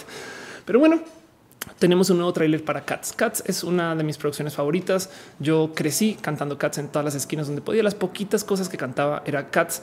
Em, casi que puedo decir que me sé bastante el musical. Y pues bueno, tenemos una nueva peli y la nueva peli tiene una visión rarísima de los gatos que me encanta. Primero que todo son gatos tamaño gato y entonces son los mismos que tenemos en el teatro pero ahora animados, hecho con CGI. Sí, son totalmente animados y tienen los rostros sobrepuestos encima. Si es que no hechos totalmente alrededor. Mí me parece muy bonito. Em, la verdad es que también no les voy a mentir, le tengo mucha apreciación y cariño al mundo furry. Entonces, evidentemente, veo esto y digo, quiero todo, pero como sea, em, me parece espectacular y me gusta, me gusta mucho la, la, mera producción y la propuesta. Entonces, quería preguntarles a ustedes cómo se sienten con esto. ¿Lo odiaron? ¿Les parece raro? Como que siento que siento que no hay películas. Bueno, hay dos películas que la gente no se queja. Me explico como que Top Gun. Este y es raro porque, por ejemplo, la gente hizo pacto simbólico con tanto en Marvel, no como que de repente, güey, perdón, pero Thanos es un vato inmenso morado, no? Eh, y, entonces eso no causa raro, pero cuando es gente gato es no y eso, eso me parece rarito. Rainbow David dice alguien conoce la serie española eh, La Lola de un macho Casanova. Ubico la Lola de paso. Sí, es muy bonita como serie. Em, dice Tremor en sí. Ese trailer parecía como que hicieron Bill Face Swap con los actores. Se ve mal un poco. ¿eh? Es raro. Lorena Rivas dice me aflojera con sus discursos tontos en los cuales se piensa que el ser LGBT es algo malo. Es verdad. Y dice Medardo. Ah, mira la gatita de Pepe. Verdad, verdad. Perdón. No, yo como quiero a Mina y se me olvidó. ¿eh? Tengo que llevar a Matu con Mina o al revés. Dice Rainbow David, los furros hermosa puesta en escena, se las quieren dar un poco así. Metal Blue dice esta semana se estrenó Saint en Netflix. Es verdad, Shun ahora es mujer, ¿es acaso que no hace pasión a la femenina un personaje masculino? Ay, es complejo. Solo voy a decir esto. Em, bueno, eso es un. Entonces vámonos con eso un poquito. Saint Seiya este Netflix. Otra cosa que pasó esta semana, justo que tiene la gente eh, discutiendo, es que ¿cómo son? ¿Qué pedo? Eh, se estrenó Los Caballeros del Zodíaco en Netflix, que es una nueva versión de la serie. Primero que todo, voy a decir algo. Em, ustedes no son target. Si ustedes vieron esta serie creciendo y la están viendo otra vez, usted no está hecha para ustedes. Ya, fin, eso es todo. Ok, tengan eso en su corazón con casi que todo lo que están viendo. Lo mismo con el Rey León de paso, porque es esto. Saint Seiya Netflix es basura sin alma por amor friki escrito hace un día. ¿Qué les pasa? No sean tan, tan. Ok, bueno, como sea, muchas cosas pasaron acá. Entre ellas, eh, una de las cosas que se comentó justo es que hay un personaje que era un hombre afeminado que ahora es mujer. Y yo solo voy a decir esto y de paso lo mismo siento que sucede con Evangelion en Netflix. Netflix es el mismo lugar donde tenemos Casa de las Flores, Sense8, donde tenemos a tantos personajes abiertamente LGBT que les digo desde ya no es censura LGBT. Me explico. O sea, Netflix no tiene el mínimo hueso de temblar en la mano de tener personajes que sean difíciles desde el LGBT. Se los prometo que no tiene nada que ver con eso. Yo creo que tiene que ver con otro tipo de acercamiento, animación, otro tipo de propuestas, ideas. Yo creo que eh, más bien habla un poco acerca de, eh, no sé, quizás como quisieron animar o que en últimas también hacían falta mujeres peleando. Eso también puede ser, saben, como que estamos reemplazando a un grupo marginado por otro y no me parece tan, tan grave el reemplazo, pero sí estoy totalmente de acuerdo que sería chido tener a un hombre afeminado, saben, como que eh, en vez de una mujer, un hombre afeminado, no, como que también, en fin, es, complejo, como que ese como punto intermedio del bueno, hasta aquí, hasta acá, no, pero pues no me parece que es tan, tan, tan grave y yo creo que no es para nada no es para nada censura. Netflix, Netflix ha hecho orgías y no pasa nada. Saben? Esmeralda dice: Shun es mujer. Sí, lo siento, cambiaron un poco. Em, Alejandro Medina dice: ¿Cómo activamos a la Ofelia a, punto 75 de velocidad? De pronto me pierdo. Em, siempre puedes bajarle la velocidad en YouTube. Eh, si mal no recuerdo. Proxicol dice por otro lado las máscaras me gustaba, es verdad. Em, y dice Monserrat, así no voy a ser público para ningún contenido por vieja. Lo siento, lo siento. Dice Gwendolyn, what do you nev? ¿Cómo que nev? Love Vipo me dice los dueños de los contenidos son quienes toman estas decisiones. Totalmente de acuerdo, totalmente de acuerdo. Y entonces pueden pasar muchas cosas con esto, no? Pero bueno, esto pasó esta semana. ¿Cómo se siente con esto? Les leo, leo sus comentarios, díganme un poquito cómo que opinan y sigamos con los otros abrazos, cosas que pasaron esta semana que yo quiero platicar con ustedes. Em, y esto es un pequeño comentario bonito acerca de un fan de quien yo soy fan también y alguien a quien le tengo mucho cariño y ustedes también, yo creo. Pero quiero hablar dos segundos, dos segundos acerca de nadie más y nadie menos que Vela. En para los que no ubican, Bellatronic es, es más, creo que lo tiene en su, bio, en su bio, dice que es el Bisbirige 2. Eh, si ahí está, hashtag Bisbirige 2 de Pepe y Teo. También es embajador Converse, crear contenidos digitales, cocina mexicano y además saben que un influencer que yo he visto nacer desde ceros, porque yo me acuerdo cuando platiqué que esta cara dice Yuyo. ¿Cómo eres, Vela? Te quiero un chingo. Pues bueno, yo he platicado mucho con Vela. He tenido varios acercamientos para muchas cosas con Vela. Vela viene de la radio, viene de la tele formal. Mm, y se aventó a ser youtuber. Y el cuento es que justo eh, se puso a hacer cosas que luego te quedas con el oh, qué, raro, no está cagado porque tiene comerciales raros, como que de repente lo ves aquí, mm, aquí celebrando con mi helado o mi paleta y es de wow, qué raros patrocinadores que tienes, Vela. Pero bueno, Pepito también tiene sus patrocinadores y entonces hacen estos raros comerciales donde tienen un café en la mano. Mm, cómo huele de bonito. Mi café en la mañana es de wow, qué raro ese comercial. Pero pues eso hacen. Y entonces en una de estas cosas que promueve y que también hace porque sé que le interesa, hizo un video que se llama maquillaje para hombre hizo un video de no make up, make up, maquillaje para hombre. quería platicar con ustedes un poquito el qué le pasa a la gente, güey. Qué chingados que, perdón, me dio un poquito de rabia porque de repente salió mucha gente a decirle cómo te atreves a decir maquillaje para hombre. Vean este comentario, me da risa cada que le veo como que maquillaje para hombres, como decir vestidos para hombres, faldas para hombres. Y entonces ahora ven al pobre de Vela tratando de argumentar. No, no me parece que haya que separar definitivamente técnicas diferentes. Em, alguien por acá dice eh, esta cagada le dice no puedo con tu voz de locutor pues que vengo de la radio, pero bueno, no pasa nada. Se chutaron el video. Em, por aquí está otro. Está todo bien como dice maquillaje. ¿Por qué no pones eso? Dices tutorial de make up, maquillaje natural. No se trata de un look natural. Está mal el título. Em, y, yo creo que no sé, como que siento que dice primero Alex, tiene toda la razón. necesaria etiquetar algo para llegar al público que quieres llegar. Yo estoy totalmente de acuerdo con que se usen más etiquetas que menos de entrada, no? Pero como que nunca pensé que la gente se iba a saltar con el cuento de maquillaje para hombre. Primero que todo, para que sepan si existe una cosa como maquillaje para hombre que sea negativo positivo. No sé que por qué chingados. Entonces quiere decir que un hombre no puede usar maquillaje de mujeres. No, y yo creo que es que ahí está el tema que se le ponga. Yo no tengo ningún problema con que existan baños de hombres y de mujeres siempre y cuando nadie se queje con que nadie, con que la gente entre al baño que le dé la gana. Me explico. O sea, siempre y cuando no sea impositivo, obligatorio. Por supuesto que cualquier mujer puede usar maquillaje de hombre y por supuesto que cualquier hombre puede usar maquillaje de mujer. Em, digo, si estoy un poquito en contra que se cobre diferente, porque también dices, güey, perdón, pero el proceso de producción es exactamente el mismo pendejo. Pero que de repente tú digas eh, que le estén poniendo el género a esto para eh, solamente cobrarle más o menos a una persona. Me parece raro. Em, no sé bien cómo ponerlo aquí. Por ejemplo, mi amiga Yare, eh, este que por si no saben, a ver, Yare es en Instagram. Ella tiene un salón en aquí está que se llama Oveja Negra Hair em, en, Querétaro. Para los que no ubican, yo he hablado mucho de ella. De hecho, cuando voy a Querétaro me quedo en su casa em, y vean esto. Yare no cobra cortes de cabello. Caray, Yare no cobra cortes de cabello ni por hombre ni por mujer, sino por el largo del cabello. Y está bien cagado ver cómo la gente se ahoga en esto, porque entonces de repente llaman mujeres y dicen, mm, pero pues tengo un cabello corto. O sea, me vas a cobrar. Sí, voy a cobrar diferente. no tengo cabello largo, vas a cobrar. Pues sí, porque hay vatos que tienen que. Entonces, como que raro pensar que a las mujeres se les debe cobrar diferente que a los hombres desde el corte de cabello. En eso estoy totalmente en contra, pero, pero sí me gusta que exista un corte de mujer por el rol, pero siempre y cuando ese rol lo puede usar cualquiera. Me explico que cualquier hombre pueda tener un corte de mujer, que si eso le quita poder a que sea mujer, pues qué chido. Saben como que estoy más, más de gusto con que exista la etiqueta como descriptivo, más no como obligatorio. Em, otra cosa que me decía Yare, por ejemplo, acerca de eh, lo que hacen la oveja negra, esto es en Querétaro. Ella enseña eh, a mujeres a, este, por ejemplo, a afeitarse eh, usando navaja, no? Porque usando navaja te afeitas mucho más cerca. Y me decía que hay muchas mujeres que, por ejemplo, tienen muchos problemas para el mero uso de las navajas, porque literal con argumentos como no, pero es que las, las armas son para los hombres y es, es una navaja, güey. Sabes? Es como que más bien aprende a usarla chingón, güey. Pero bueno, em, entonces eso también sucede, no como que siento que me parece, me pareció tan raro ver al pobre de Vela tener que argumentar por qué el maquillaje de hombres y por qué el maquillaje de mujeres y entonces de dónde viene, no? Y todo eso. Y, como que quería platicarlo con ustedes y ver ustedes un poquito qué piensan con eso. Dice eh, Wendolyn Legan, eh, estoy opino opinarles mis comentarios en inglés que el autocorrector escribe mal. ya te leo, ya te leo. A ver, ahí voy. Dice este ah, es que Wendolyn está hablando con Darren Avery. Entonces, pues así las cosas. Em, dice Catherine Montan que es impuesto rosa o impuesto azul para el make-up. Imagínate. Sí, em, la verdad es que de nuevo, justo eh, siento yo que estoy bien con que pongan cosas con género. Siento mal que sea obligatorio. Quiero dejar eso dicho 100 mil millones de veces. Em, Tremor dice eh, que le pudieron de, de malo ese video. Fue una simple, una simple rutina de skincare. Sí, eh.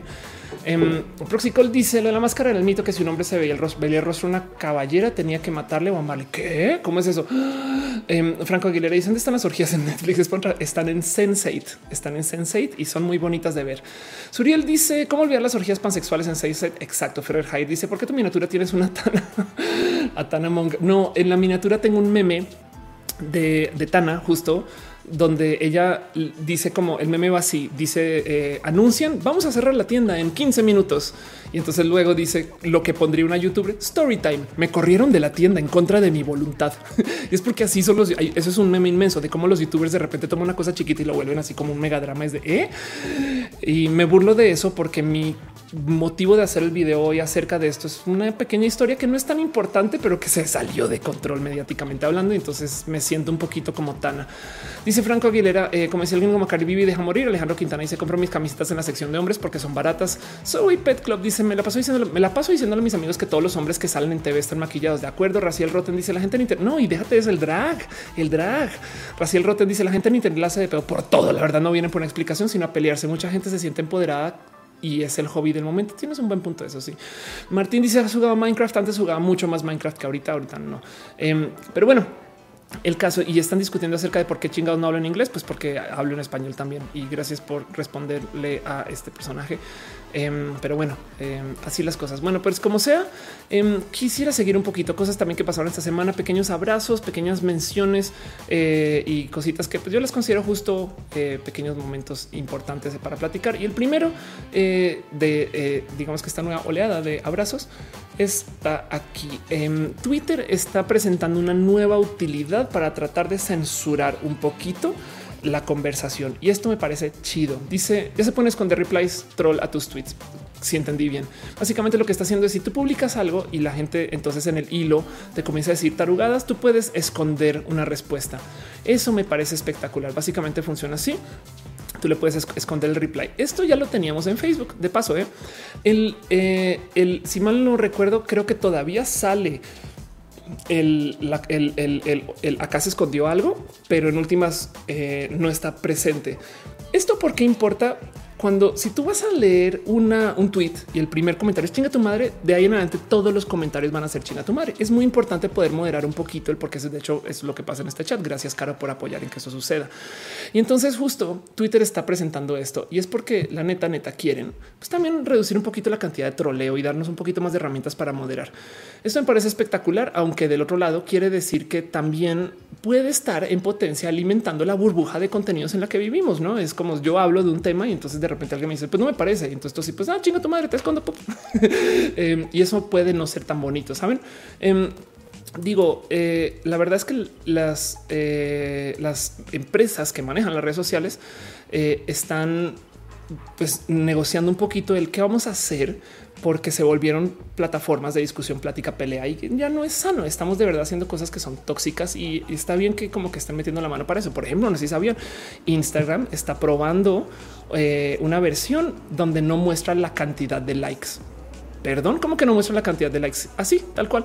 Justo eh, te va a mostrar los posts de la gente y luego dice a algunos amigos les gusta esto, pero no va a decir tiene 5000 likes, 500 likes, 50 likes, 5 likes. Se imaginan un mundo donde no puedes ver cuántos likes tiene un post en Instagram. Suena raro, ¿eh? pero pues la gente concursa contra eso. Así que eh, eso me parece muy pinches bonito. Miren, yo esto lo he hablado mucho en roja pero las redes sociales, como las conocemos, se volvieron estas arenas de pelea, discusión, estos espacios de debate, cuando justo las empresas se volvieron públicas en la bolsa de valores, cuando se comenzaron a cotizar contra el mercado de valores, porque entonces sus inversionistas lo único que le pedían a las empresas no era calidad de productos, sino solamente que crecieran como empresa. Saben, cuando tú estás en el New York Stock Exchange, en Nasdaq, cuando estás en estos espacios de libre inversión, los inversionistas no están ahí para el detalle. Ah, me pregunto qué producto no es cuánto está creciendo, cuánto está generando y cuándo va a poder generar después. Y entonces sobre eso yo me la juego, ¿no? Y entonces las noticias moverán qué tan rápido puede cambiar ese número. Pero en eso, justo el problema es que Twitter, pues la verdad es que es un producto bastantes veces más cualitativo que cuantitativo. Saben, Twitter hace muchas cosas en la vida como para que se le mida solamente por cuántos usuarios activos tiene, pero pues como están metidos en esa trampa y lo mismo Facebook y lo mismo Instagram, entonces hacen uso de todo tipo de trucos para que nosotros queramos crecer nuestros números, como el truco más simple de todos, que es mostrar cuántos seguidores tiene cada persona. Ese número, ¿por qué chingados se tiene que saber? Piénsenlo. ¿Por qué chingados todo el mundo tiene que saber cuántos seguidores tiene algo? Pues nada. Y como lo muestra, entonces ahora todo el mundo está discutiendo y está discutiendo porque si yo le hablo a un segmento y lo energizo, entonces voy a quizás levantar más seguidores. Si pongo un tweet acá muy, muy, muy controversial, voy a levantar muchos retweets. La gente está optimizando su comunicación para que sus tweets tengan muchos likes y retweets si usted es muy chavo, puede que no recuerde o chava, puede que no recuerde que en una época Twitter no mostraba los números de retweets y de likes en cada tweet, pero ahora que lo hace, estamos optimizando nuestros contenidos para que eso sí suceda. Y entonces es una lástima porque entonces ya no estamos hablando de lo que hay que hablar, sino estamos hablando para eso. Saben como que estamos optimizando para querer ganar como el juego de Twitter, como si hubiera a la salida de Twitter un intercambio de followers por premios, no es como que mira, tengo 50 mil seguidores, te los cambio por una playera y un peluche. Em, y eso, eso es dañino. A la larga, eso se ha vuelto muy dañino y es parte del motivo por el cual pues, Twitter es complejo y tóxico ahorita y también Facebook y también YouTube. ¿no? Saben también todas estas redes. Entonces, que Instagram quiera meter las manos desde acá me parece wow, loquísimo. O sea, que Instagram de repente diga no, pues quitemos los likes. Esto me parece una propuesta rara porque en últimas puede que pierdan dinero contra sus inversionistas, no? Y del otro lado también que Twitter nos está dando herramientas para moderar también es complejo porque esto va a reducir la cantidad de debate y discusión. Así que pues así Jairo Lozano dice quién sabe ni lee los comentarios. Eh, dice este Jair, le puedes enviar un mensaje a mi novia Rosa Sánchez. Em, Tony dice: Yo ni tengo Twitter. Caro dice: El número de seguidores es necesario para que funcione el Star System, galaxias orbitadas por estrellas medianas, planetas pequeños. Pues sí, pero no es tan necesario. Bueno, sí, Pepe García dice: eh, Game Freak utilizó cosas así para intentar silenciar los inconformes en el nuevo juego de Pokémon. Sí, de acuerdo. Y, de hecho, este pues Facebook en sí me explico. O sea, Facebook tiene un sistema para moderar a la gente desde hace mucho tiempo, eh, como lo que se está intentando ahorita en Twitter, saben? Pero bueno, dice Guillermo Lampard. Por eso tiene pocos followers. Sí, pero te voy a decir algo. Eh, eh, Memo. Este la gente más cool que yo conozco en el teatro, la gente más cool que yo conozco en música, en cine, los artistas más logrados que yo conozco, todos tienen pocos seguidores, ¿sabes? Claramente, tener seguidores no es indicador de nada, menos cuando los puedes comprar, menos cuando puedes... Y es más, ni siquiera estoy diciendo bots, cuando tú puedes invertir en la red social para que te muestren más tus mensajes. Y entonces ahora cuenta sea más visible y más gente le follow. Me explico. Es como que está muy roto pensar que quien tiene más seguidores es mejor persona. Eso es un, es una falacia, falacia, este ad redum social. En fin, división de dice pues hay intercambio por número de seguidores, pero es más como ah, veo que tienes aquí seguidores, te va a pagar tanto porque tuiteas esto. Si sí, estoy totalmente de acuerdo con eso. Carraquear dice por eso se ha puesto tan de moda el hate tweet y el escándalo tweet. Hay montones de cuentas que en dos meses llegan a 50 mil seguidores justo por eso. Exacto. Y Wendolin dice ya se durmió el gato. Ya sé, ya sé. Ahora resulta che gato, che gato mal criado. Güey. A ver, ahí está. Ya ven. Pero bueno, en fin, eso también está pasando y les dejo ahí nomás el, el, abrazo. Sépanlo y cuéntenme ustedes qué opinan. No les gustaría? ¿Se imaginan un Twitter que no mostrara números de nada? Yo podría usarlo así. Me encantaría. Me encantaría deshabilitar, mostrar números y que nadie sepa cuántos seguidores tengo. Se acabó. Pero pues bueno, eso sucedió y pues como las redes sociales no nos dejan de sorprender con la cantidad de odio que tienen y poseen. Eh, pues otra cosa que quisiera platicar con ustedes, un pequeño abrazo o gran abrazo que me parece bien bonito, eh, porque quiero ver ustedes cómo se sienten con esto. Ya hablamos de Cats, pues ahora les tengo la otra gran noticia, el otro gran bombazo de, de las redes de esta semana, cosas que pasan con el cine. Y es que Natalie Portman será Thor. Para los que no saben o leen cómics o les vale gorro, pues no es la primera vez que aparece este Este no es la primera vez que aparece una mujer Thor. De hecho, en los cómics se maneja desde hace mucho tiempo. Esto es parte del canon. Es más, a mí me gusta reírme mucho y considerar que los asgardianos son bien LGBT. Em, porque, por ejemplo, están estos cuentos de cómo eh, justo la relación que tiene Thor con varios vatos. Es más, si lo piensan, no se le tiene como relaciones muy heterosexuales en una cantidad de situaciones. Está esta situación que también hay un Loki mujer o una Loki mujer, por así decir. Em, y, lo que me salta todo esto es que evidentemente ahí va todo el mundo a quejarse contra Natalie Portman, que primero que todo, ¿qué chingados tiene Natalie Portman que ser? Saben como que ella fue casteada para eso. Me explico, es como que no creen que vale la pena quejarse como con pues, quien castea a Natalie. Me explico, es como que qué raro, güey, qué culpa ella, güey. Ella la contrataba para hacer una chamba y pues va a representar para ser el actor. Mm pero está roto como esto es un tema de discusión y lo digo porque qué raro, qué raro. No me deja de sorprender que me quiero alejar de ese tema un poco. La pregunta acerca de si les gusta o no una Thor mujer, pues lo podemos platicar cuando salga la peli. Yo quisiera saber por qué la gente es tan reacia al cambio. Saben, en el rojo anterior hablé un poco de cómo hay gente que no acepta los cambios en su material de la niñez, aunque este Thor no viene de la niñez de muchas personas, pero bueno, hay gente que no acepta esos cambios porque le recuerda que ya no son niños. Saben como que es que güey, yo no quiero que me cambie mi sirenita porque yo me crié con la sirenita. ¿no? Y yo, pues sí, pero pues es que ya no eres niño, no?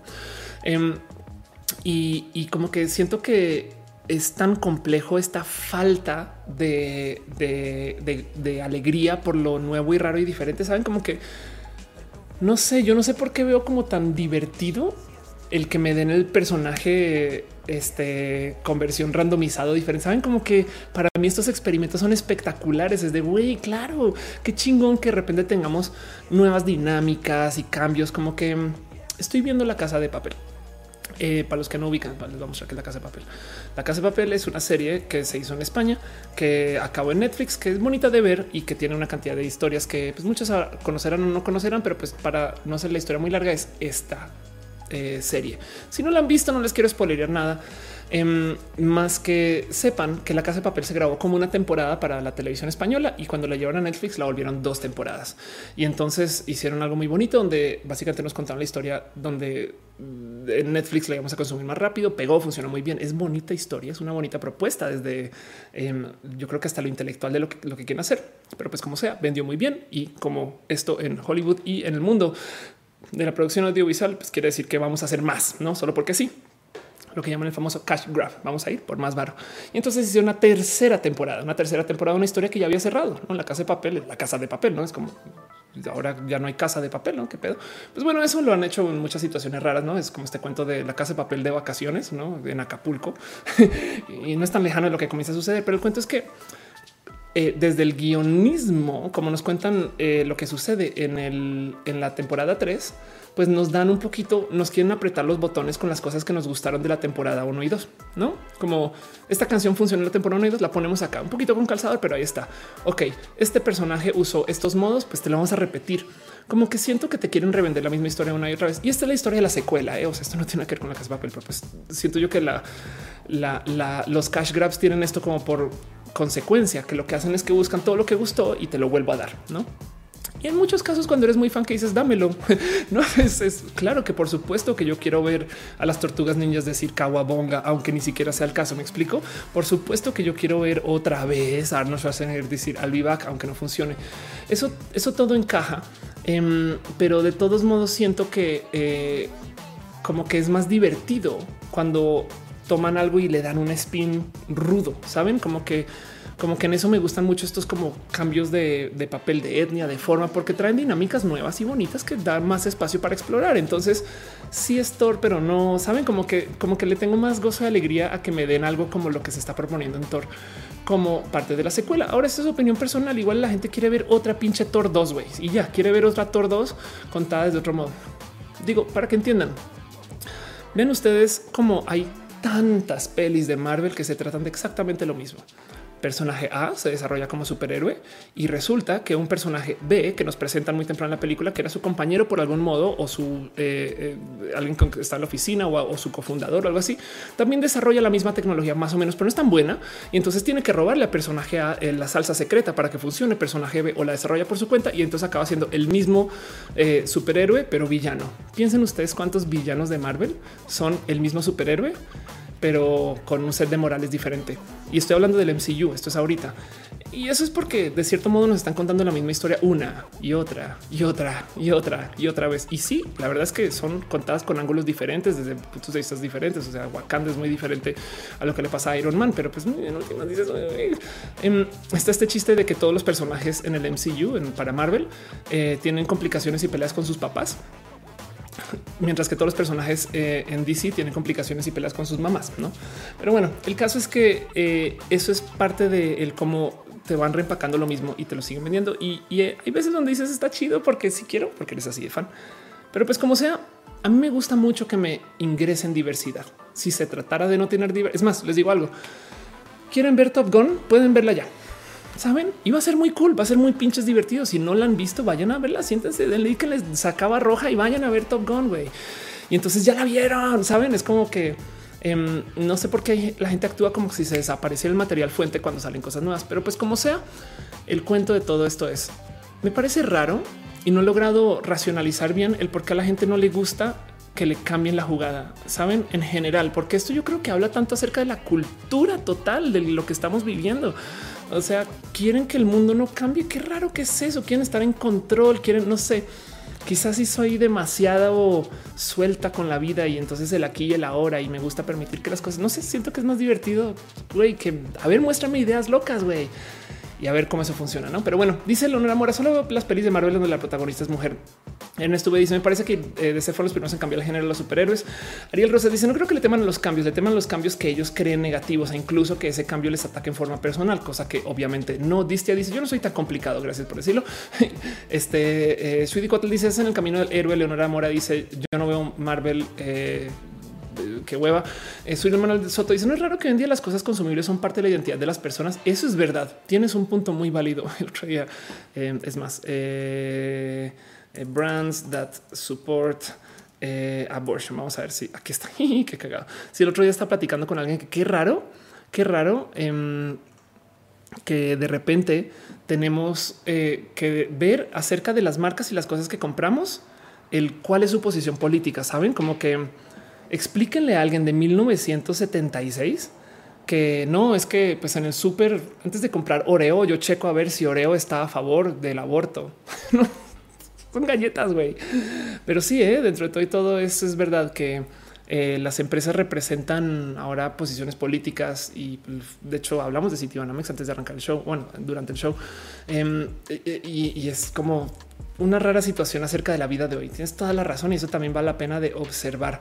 Ven, ella dice aquí llegando con llegando a salud desde Argentina. Un abrazo. Cuacarraquear dice tenemos el ejemplo del Rey León, que es una copia plano a plano del animal 94 y no funcionó con la crítica. Justo por eso, qué flojera, siempre lo mismo. Ándale, no sabía que era copia plano a plano, que de paso eh, el Rey León también es copia plano a plano de, Kimba, no del, blanco. Angelic dice el problema con la sirenita para mí es que existe un contexto histórico con respecto a la época en la que se desarrolló el cuento, la esclavitud. Em, Ernesto B dice el cambio involucra aceptar que ya no estás en onda. Anda. Monserrat dice eso nos trajo por la evolución y dice Armando mi corazón para ti. Gracias. Mi corazón para ti también. Adolfo dice está relacionado a temas de apego de la zona de confort. Por eso no estamos acostumbrados a que nos cambien las cosas. El tema de atril me dejó ver eh, mucho programa de apegos de la niñez atril, atril, atril, atril, atril, de que me estoy perdiendo. Pero es bueno. Eh, ok, este pues sí, eso pasó. Y Eric dice eh, ya pasó mil veces. Esto siempre va a pasar con toda la producción de entretenimiento. Siempre se quejan. Sí, eh. yo creo que también no les voy a mentir. Eh, los productores saben que la gente se va a quejar de algunas cosas y a propósito las usan a su favor para que los promocionemos. Em, digo, el tema es que, perdón, dice Matú que un día les voy a cambiar a Matú y voy a tener un gato que no es Siames y voy a decir es Matú también. Dice Pepe García, yo quiero un remake de los Aristogatos. Yo la neta sí la tendría. Pero bueno, en fin, otro abrazo, cosas que pasaron esta semana. Eh, nomás para que tengan así presente, así rápido y chilis. Esto aquí está. Esto fue un pequeño actualizado que me pareció muy bonito de ver. A ver si entendí bien y les quiero preguntar a ustedes qué entienden ustedes por. Pero dice eh, la reina de la Ciudad de México, Claudia Sheinbaum, que por supuesto que los niños van a tener la libertad para que usen falda. ¿Qué está pasando aquí? No sé si sabían que se publicó eh, una guía que eh, es que básicamente, o sea, quitan la restricción de uniforme con el tema de niños usando falda y niñas usando pantalón. La idea es que eso se hizo porque las niñas usando falda se les hacía muy restrictivo desde la misoginia. Muchas personas que decían que las niñas podían hacer menos porque tenían falda. Y el cuento es que como quitan la restricción salieron a decir, pues los niños también, que me parece espectacular de paso. Y a mucha gente no le gustó y hubo queja y comentario. Y entonces los conservadores se pusieron tontitos con esto, como suele ser, porque pobrecitos conservadores que sufren todo y tanto. Y entonces ahora resulta que los niños poniéndose falda atenta contra algo, ¿no? Y entonces salió un comentario de, si mal la CEP, donde dijeron, no, no, no, no, solamente se trata de niñas, pero bueno, meses, meses o semanas después, Claudia Sheinbaum sale y comenta, dice, no, no, no, también se permite que los niños usen falda, claro que van a tener la libertad. Entonces me gustaría dejar eso aquí a calidad de abrazo, nomás como para que contemplemos si esto va a suceder o no. Me parece espectacular que se siga hablando de este tema. Yo pensé que esto ya era carpetazo y no iba a volver a aparecer, pero pues véalo. Y entonces ojalá y ahorita que ya se calmó la banda un poquito, no se vuelvan a colgar de su eh, este raro cuento de cómo los niños se van a homosexualizar por usar falda, porque es, raro, es, pensar que quien piensa eso tiene raras ideas de las faldas, ¿no? Y pues así es, así es como es, ¿no? Pero bueno, en fin, eso sucedió.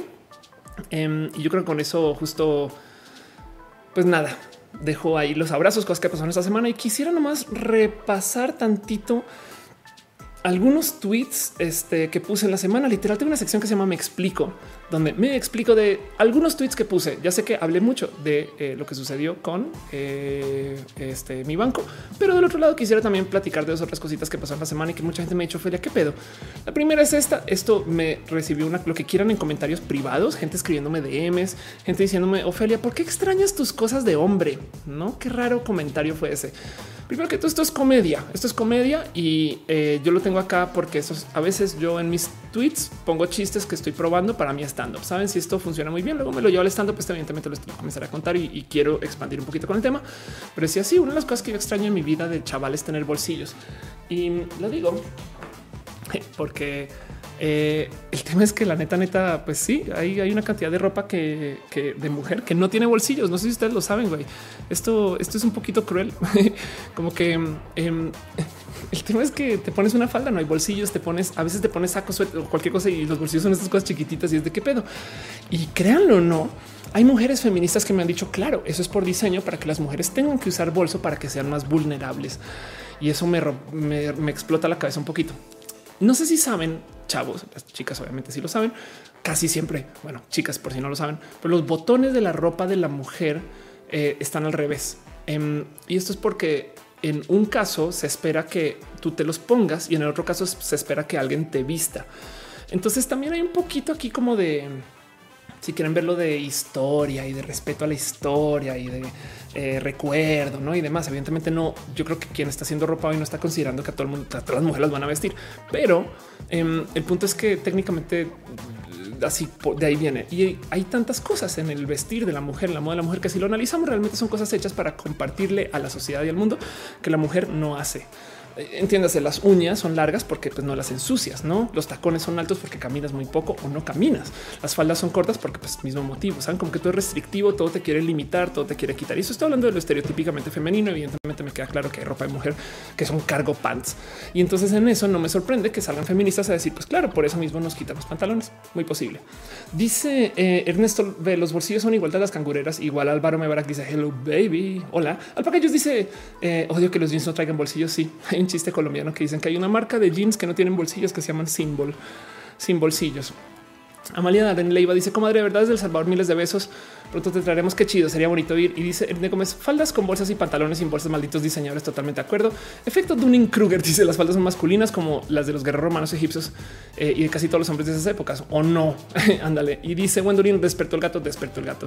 Soren dice esa que tienes de fondo eh, de que a la musiquita de Inspector Gadget. Gracias. Después, si hablamos entre semana, te puedo pasar los nombres de las canciones que estoy usando, pero te puedo decir desde ya que todas bien del YouTube Audio Library. Pero bueno, como sea, este tweet que puse justo em, fue un pequeño comentario acerca de el eh, de un chiste y no es más. Pero está, es que me sorprendió que hubo gente que de plano sí me dijo, ¿por qué extrañas tus cosas de hombre? Pues bueno, porque hay cosas de hombre que también quisiera usar, saben como que, en fin, no sé, está raro.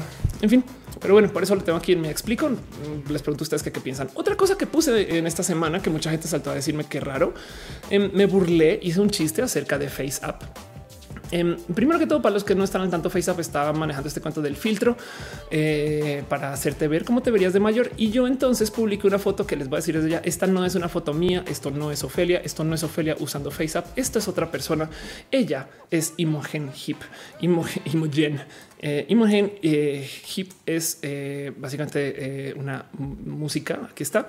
Y entonces Imogen Jennifer Jane Hip eh, dice es una cantautora, productora musical británica, ganadora de un premio Grammy. Ella es conocida por su trabajo en el dúo musical Fru Fru y sus cuatro álbumes solistas. El tercero lanzado en 2009 llamado Lips, en el cual fue un éxito en Norteamérica y fue nominado a dos premios Grammy. O sea, básicamente es una música espectacular.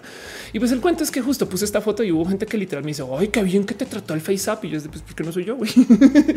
y ya, ya yo traigo muchos chistes de cómo eh, eh, Imogen es este clona, porque pues sí se parece un poquito.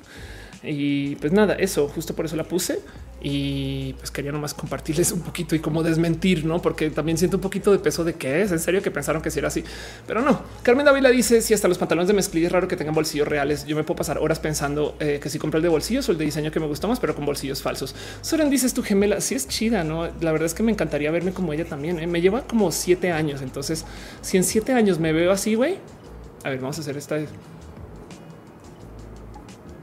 ¿Atiné? No, a ver, otra vez. Ah, ahí está. Qué chido. En fin, em, dice Armando 54, ¿qué canción usaste en tu video? Todo mejora. Recuérdame entre semana y te la busco. Prometo, prometo, prometo, prometo.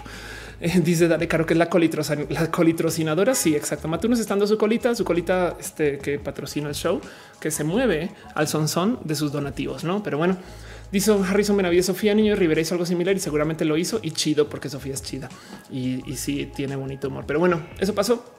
Pequeño me explica otra cosa y el último me explico de la semana. Em, esto nomás fue una rara mención. Fue un tweet que me compartió eh, este Rodrigo Violante y dice estamos en la era de la postficción. Rodrigo me comparte este tweet que habla de una nota que estuve sin embargo, donde decía Netflix elimina la escena del suicidio de Hannah Baker de 13 Reasons Why por críticas a la serie. Y yo le respondí a Ro Insisto, un día vamos a poder activar un filtro en la tele y celulares que modifique lo que veamos localmente. Y quiero hablar de eso rapidín, aunque si bien le debería dedicar todo un roja a eso. Y el cuento es el siguiente. Hay cosas que escriben amigos míos que a veces digo, güey, estás bien pinche pelado y me da hueva leer. Hay cosas que escriben personas que no son amigos míos que también me da hueva leer. Y entonces siento yo que por un lado debería yo de corregirles o decirles o simplemente no leerles, no? Y el día se me ocurrió, güey, si estamos usando filtros, Qué raro que sería, por ejemplo, que alguien pudiera desactivar los filtros en Instagram de cómo yo publico. ¿Me explico? O sea, es como ver la foto tal cual o verla con filtros. O simplemente yo publico con filtro y entonces yo estoy dando una versión de mí desde la foto. ¿Por qué chingados no estamos haciendo eso en texto? Y ahí les va.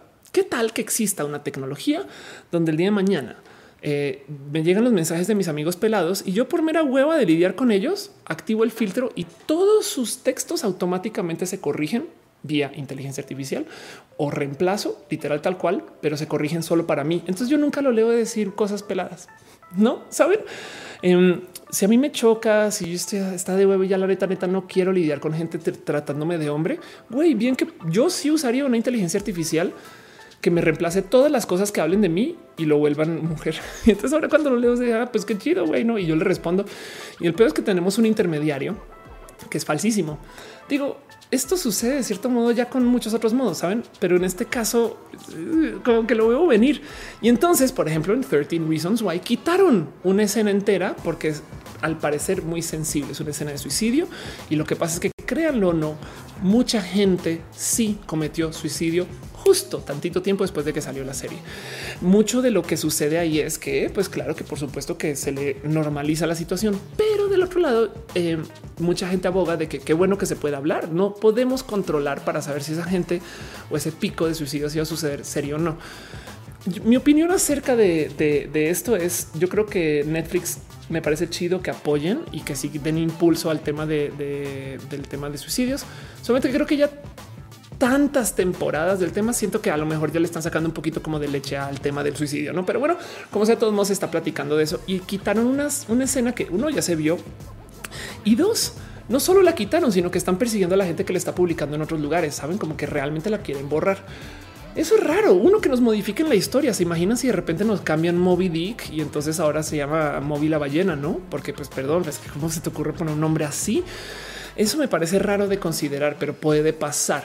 Y entonces, em, una solución para esto es que se publique todo así con o sea, con la boludez, con, con, las bobadas, con todo puesto, etc. Y si alguien tiene sensibilidades, puede activar un filtro y el filtro automáticamente cambia los diálogos. No solo los bloquea, literal los cambia, cambia las palabras, cambia los textos o cambia las escenas para que no pasen estas cosas. Wow. Entonces lo comentaba así por encima, porque esa tecnología existe y un día vamos a poder activar un filtro y el cuento es que los, cambios van a ser locales. Me explico, son solo para mí eh, y, lo dejé ahí y con que no, no se comunicó muy bien, seguramente porque lo redacté con las patas y quería platicarlo con ustedes, no? Dice eh, Dale Caro, hace años tronó un petardo en un estadio en México un tema de violencia. Hoy el episodio no existe en ningún lugar del Internet. Ándale, mi suba dice buenas noches. Ya me cambié a Twitch. Ay, qué bonito que estés ahí. Kareli dice eh, eso no lo habías hablado, debería. Martín dice que si va a hablar sobre Neuralink, Neuralink debería. Eh, Cecilón dice con eso se terminarán los haters. Raro, no? Wendolin dice hay pelos de gato revoloteando atrás de mí. Sí. Y sabes qué pasa muy divertido a veces los pelos quedan por ahí y levantan tantito de polvo y luz. Hay gente que piensa que son fantasmas. Entonces en los comentarios a veces dejan un güey en el minuto 52. De repente aparece algo raro. Güey, es un pelo de gato. Pero así las cosas. Em, dice eh, Jake, ¿qué prefieres? ¿Hombres con barba o sin barba? No me gustan los hombres, no sé. Eh, pero ya con barba, porque más chido tener más cosas. No sé. Dice Alfred Ventura, eso del filtro ya fue abordado en Black Mirror. Por supuesto que fue en Black Mirror. Eh, Ernesto me dice el filtro de Black Mirror. Qué cagado. Pues sí, ahora les digo algo. Yo lo veo como positivo. Es solamente eh, y, lo veo sucediendo de paso. Solamente que me rebasa que eh, no sé, como que a lo mejor no se puede comunicar bien y por eso tengo en esta sección de me explico. Entonces, pues eso era todo lo que quería platicar con ustedes. Em, y no más, eh, antes de cerrar todo esto de, las secciones, antes de las secciones que deberían tener sus propias pecas, pero bueno, em, solamente quiero dejar, tengo un tantito repaso latinoamericano. Dos cosas que quiero mencionar. La primera es que hubo marcha LGBT en Zacatecas. Lo digo porque solo quiero recordarles que las marchas todavía no acaban. De hecho, ¿Por qué chingados se acaba junio y de repente todo el mundo guarda sus banderas? Mi bandera todavía está ondeando en mi ventana acá afuera yo sigo hablando de este tema, yo no pararé y yo creo que esto debería de ser algo más presente, pero pues como sea esto pasó, la marcha LGBT em, se hizo para pedir que se apruebe el matrimonio igualitario, qué chido y le quería dar también agradecimiento en público a Genaro por publicar esto, aunque mucha gente estuvo allá presente, entonces muchas gracias y solo quería recordarles que creo si mal no estoy, si me pueden corroborar sería bonito, que todavía falta la de Toluca. Entonces ahí vamos y sigue, sigue la Navigate. No solamente quería recordarles eso. Y la otra cosa, nomás para que lo tengan en radar, perdón la broma, es que al parecer hay conflicto aéreo con Venezuela. Esto eh, digo, esto es en potencia estadounidenses eh, queriendo armarla de jamón solo porque quieren, la verdad es que invadir ¿no? ese tipo de cosas. es raro entender la motivación política atrás, pero este avión que está mostrando es un avión venezolano, es un, es un eh, U-30 que pasó un avión de origen ruso em, que estaba volando supuestamente muy cerca, o sea, está volando tratando de correr a un avión gringo que está volando muy cerca de espacio venezolano. Esto de entrada me parece está un poquito surreal de, de platicar y espero que estos tipos no sean los tipos de cosas que luego se vuelvan como saben complejas. Entonces ahí les dejo y por no sé por si no sabían de paso que Venezuela tiene una fuerza aérea este, sobredotada para el tamaño de Venezuela. Pero bueno, en fin, eso también está pasando y lo dejo así como un pequeño abrazo financiero. No, financiero, abrazo de noticias. ¿Por qué se llama esta sección abrazos? Porque antes se llama balazos, pero Abrazos, no balazos. Dice Ernesto, güey, yo quiero mi filtro con pluma para las luchas que eh, no ponen a los exóticos en casa. Ándale, es menos de color ahí suben a eh, Guadalajara si quiero ir.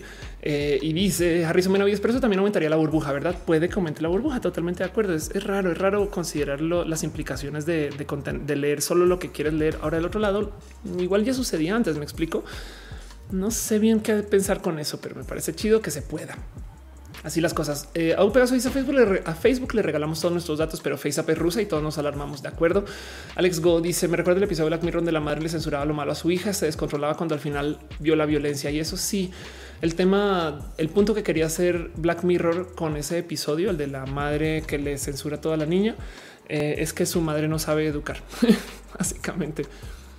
Hay algo acerca de el cómo enfrentar los contenidos difíciles en la familia y yo comparto mucho esta filosofía. Yo prefiero tener más información, ser brutal, ser de frente y poder discutir las cosas en vez de esconder.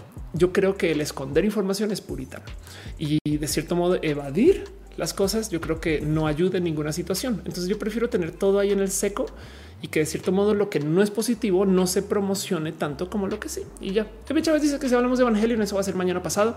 Y así las cosas pena rubra y se ve el resto en recalentado. Yo creo que con eso voy a irme entonces formalmente ahora sí a nuestra primera sección. La sección quiero hablar de un tema en particular que a mucha gente les saltó. Fue muy divertido ver que mucha gente se enloqueciera con esto. Entonces prometo que no va a ser muy, muy, muy largo, pero em, quiero hablar un poquito acerca de ciencia. Entonces vámonos a nuestra primera sección. Dejo con ustedes el qué opinan de todo lo que se ha platicado hasta ahora. Vamos a hablar de ciencia y tecnología y quiero hablar de un tema que me trae con mucha, mucha, mucha risa en redes sociales y es que la gente se enloqueció con nada más y nada menos que el co-living.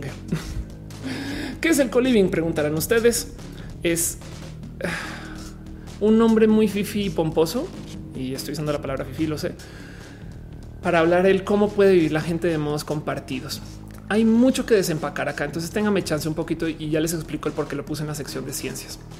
Primero que todo, ¿Qué es el co-living formalmente? Pues el co-living son este, esquemas de vivienda donde la gente literal eh, pues, comparte su vida ¿no? o su vivienda. No, eh, a ver, em, básicamente eh, creo que aquí hay una explicación muy bonita de por parte de la gente bonita de la silla rota que dicen el co-living es un modo donde tú compartes, por ejemplo, tus servicios. Entonces técnicamente es como un Airbnb, pero muchas personas viven juntas. Eh, en departamentos diferentes y entonces comparten también servicios de los departamentos, como por ejemplo pueden tener eh, este, no sé, un, comedor compartido, un baño compartido, pueden tener experiencias, no sé, una lavadora para todos, cosas así. Esto en otro nombre para los que viven en, este, México desde hace mucho tiempo se le conoce pues como la vecindad, ¿no? Entonces, primero que esto me divierte mucho porque como dice en, su tweet, este Silvita FZ, dice, ¿quién se toma el tiempo de hacer estos renders? Si es verdad, ¿eh? es eh, tomas eh, la vecindad y, entonces ahora se ve bien pinche cool y bonita, ¿no? El co-living básicamente es uno de estos raros conceptos que hemos aceptado como normales que han sido complejos de aceptar les voy a decir algo. Vamos a extraernos dos segundos de por qué estamos glorificando el co-living y es porque de cierto modo nos toca. Es una muestra de eh, una pérdida eh, de, poder adquisitivo, pero que lo estamos glorificando porque entonces si vamos a vivir así, vamos a vivir así chingón. Y lo digo porque esto lo había comentado seguramente en otro show, pero me acuerdo de haber hablado de gente de la generación baby boomer acerca de los eco hoteles, que por si no saben, los eco hoteles son estos lugares donde vas y entonces eh, las ofertas que te hacen son pues, no menos, pero menos. Entiéndase, tú llegas al eco hotel y entonces eh, no hay aire acondicionado porque es eco, no? Y entonces el agua es el agua que sube de, no sé, del mar, no? O pues de, una caída de agua por ahí cerca, que está bonito si lo piensan, no es volver a la naturaleza, hacer contacto con las cosas, una cantidad de cosas que no son estos como lujos tan ficticios. No sé si ustedes saben, pero por ejemplo, los hoteles que están en Cancún son como naves espaciales que no, que no pueden volar, güey. Usan su propia agua, energía, reciclan todo ahí, sacan, no como que tiene muy poco, como que bien que los puedes levantar así y tirar en otra playa y entonces siguen funcionando igual, no? Em, entonces los ecoteles en últimas, pues la verdad es que son propuestas muy bonitas porque consumen mucho menos y son parte del ecosistema general, no? Pero para la gente de la generación boomer les salta que esto exista porque dicen, güey, o sea, yo estoy pagando por lujo, saben, yo estoy pagando porque tenga más. ¿Cómo, cómo me van a simplificar la cosa? Y para nuestra generación eh, de, digamos que millennial eh, y ya centennial, hace mucho más sentido que se consuma menos. Y es porque de cierto modo eh, si tú compartes, pues puedes vivir honestamente de modos más comunitarios. Pero esto se da porque justo tenemos menos poder adquisitivo y menos formas de vivir que no nos permiten aceptar los altísimos costos de estos super hoteles como una cosa normal. Y es verdad también, ¿eh? o sea, son cientos de dólares por noche en algunos de estos casos y lo mismo con los departamentos en los que vivimos. Eh, Veanlo así, apareció el coworking y fíjense que yo fui muy proponente del coworking cuando llegué a la Ciudad de México, porque mm, de hecho, eh, en el en, en donde era en la wiki de coworking, la original de la gente que propuso el primer proyecto de coworking, yo puse la primera entrada en coworking México diciendo, oigan, esto cuando para México, no? Y me acuerdo de platicar a la gente y de que muchos me dijeron esto nunca va a ser negocio. Hoy en día uno de los negocios más grandes de coworking eh, también es a la vez de los negocios más grandes de las startups que más han crecido. WeWork está en todos lados y el cuento ahí es vamos a compartir entre todos una oficina desde el punto de vista de un baby boomer, esto es escándalo. Yo me acuerdo que la gente de la generación baby boomer es como, güey, cuando no tengo varo, me voy a un regus. Regus era un espacio de oficinas pequeñas compartidas, em, pero no era este, este vamos a hacer comunidad, porque la otra cosa que sucede con todos estos eh, esfuerzos co es que vamos a tener comunidad. No, o sea, la idea no solo es tener muchas oficinas, sino que luego eh, los diseñadores de esta empresa que están usando mesas se hablen con los eh, programadores de esta otra empresa y entonces puedan chacotear con los vendedores hostels, no sé qué saben que están acá y entonces boom. Y a lo mejor en esta comunidad se hacen cosas. El coworking implica no solo rentar un espacio, sino que además no sean insulares. Lo mismo con el co-living. La idea del co-living es que, güey, si tú eres una persona, si tú haces música y estás viviendo en esta vecindad, la idea no es que te encierres, me explico, dentro de tu vecindad, sino que en últimas este también vayas y conozcas a tus vecinos. Entonces como que fomentan eso y hacen eventos y reuniones y demás. Em, y, y, el cuento es que esto, si ustedes van a la universidad, por ejemplo, en Estados Unidos, supongo que en México eso también se da, es más o menos común. La experiencia de vivir en un dormitorio universitario es que compartes baños con muchas personas y entonces tienes a la gente de tu piso y a veces hacen como eventos como de pues de eh, enfrentarse con quiénes son las personas de tu comunidad universitaria, no em, solamente que es para adultos y es raro explicarles a una persona de la generación anterior. Es complejo porque no lo entienden bien por dónde va. Y ahí es donde sale un poquito esta plática del cómo, oigan, la verdad es que no está tan chido que se esté normalizando esos esquemas de vida donde muchas veces hay gente que decía y no es broma, ¿es esto legal? ¿Saben? ¿Es esto legal? Y, lo digo porque pues hay gente que diría esto no sé si es tan digno y pues, pues sí, depende de dónde vives. Más, por ejemplo, eh, Alex uno dice casi 12 mil pesos por un cuarto con baño compartido. Dice es un abuso. Este y luego no como que dices uy, son habitaciones muy pequeñas, son espacios que ah, esto es un meme, perdón, caí horrible. Jorge, caí en, caí en, tu, caí en tu trampa. Em, pero bueno, justo estas son las bromas. Me explico. Em, este eh, es como también considerar que eh, no todo el mundo está para esto, pero, pero es pensar que ahora esto se volvió como el cómo la gente quiere que vivamos. Y quiero platicar de esto un poquito porque la, presencia de la hagamos comunidad a mí sí me parece chida. El yo te quiero hacer parte de este grupo de gente que está acá en últimas puede ser bonito dentro de muchos espacios eh, de artistas. Si se da esto que entre los grupos de artistas se valida quién se queda con quién. Entonces te topas mucho con muchos artistas que, por ejemplo, viajan y entonces se quedan en casas de varios y se presentan entre ellos. Saben como que eso también pasa. Pero bueno, el caso Em, es que eh, no es una propuesta tan descabellada y evidentemente en México que conocemos mucho al chavo del 8 pues saltó a hacer la broma inmediatamente. Pero el motivo por el cual quiero platicar esto con ustedes es porque siento que hay muchas cosas raras en el cómo manejamos hoy los, las bienes raíces y lo tengo aquí justo en ciencia porque quiero hacer una pequeña predicción del futuro. Eh, desde lo científico acerca de cómo vamos a organizarnos como seres humanos más adelante. Y, entonces son de las cosas que me gustaría dejar aquí en roja para que si algún día sucede, lo escucharon acá primero y díganle a sus tíos, primos y abuelos que Ofelia se le ocurrió esta idea y quiero platicarla con ustedes a ver qué piensan. Lo primero es entender que primero los bienes raíces como funcionan ahorita. Em, tomaron un cambio muy loco desde que tenemos el Internet. Solía ser que tú tenías vida dentro de la ciudad y entonces a eso de los 70s y 80s la gente se comenzó a enloquecer por vivir en los suburbios y explotó el suburbio y entonces la vida de los suburbios, sobre todo los 90s y tanta, cultura que conocemos de cómo es el suburbio gracias a los gringos y cómo lo promocionaron desde los 90s y estas cosas eh, y cómo nos criamos con eso. En México todavía se ve mucho esto. Es muy normal que la gente esté viviendo en eh, caseríos o en como, eh, como saben, como comunas retiradas que tienen todo.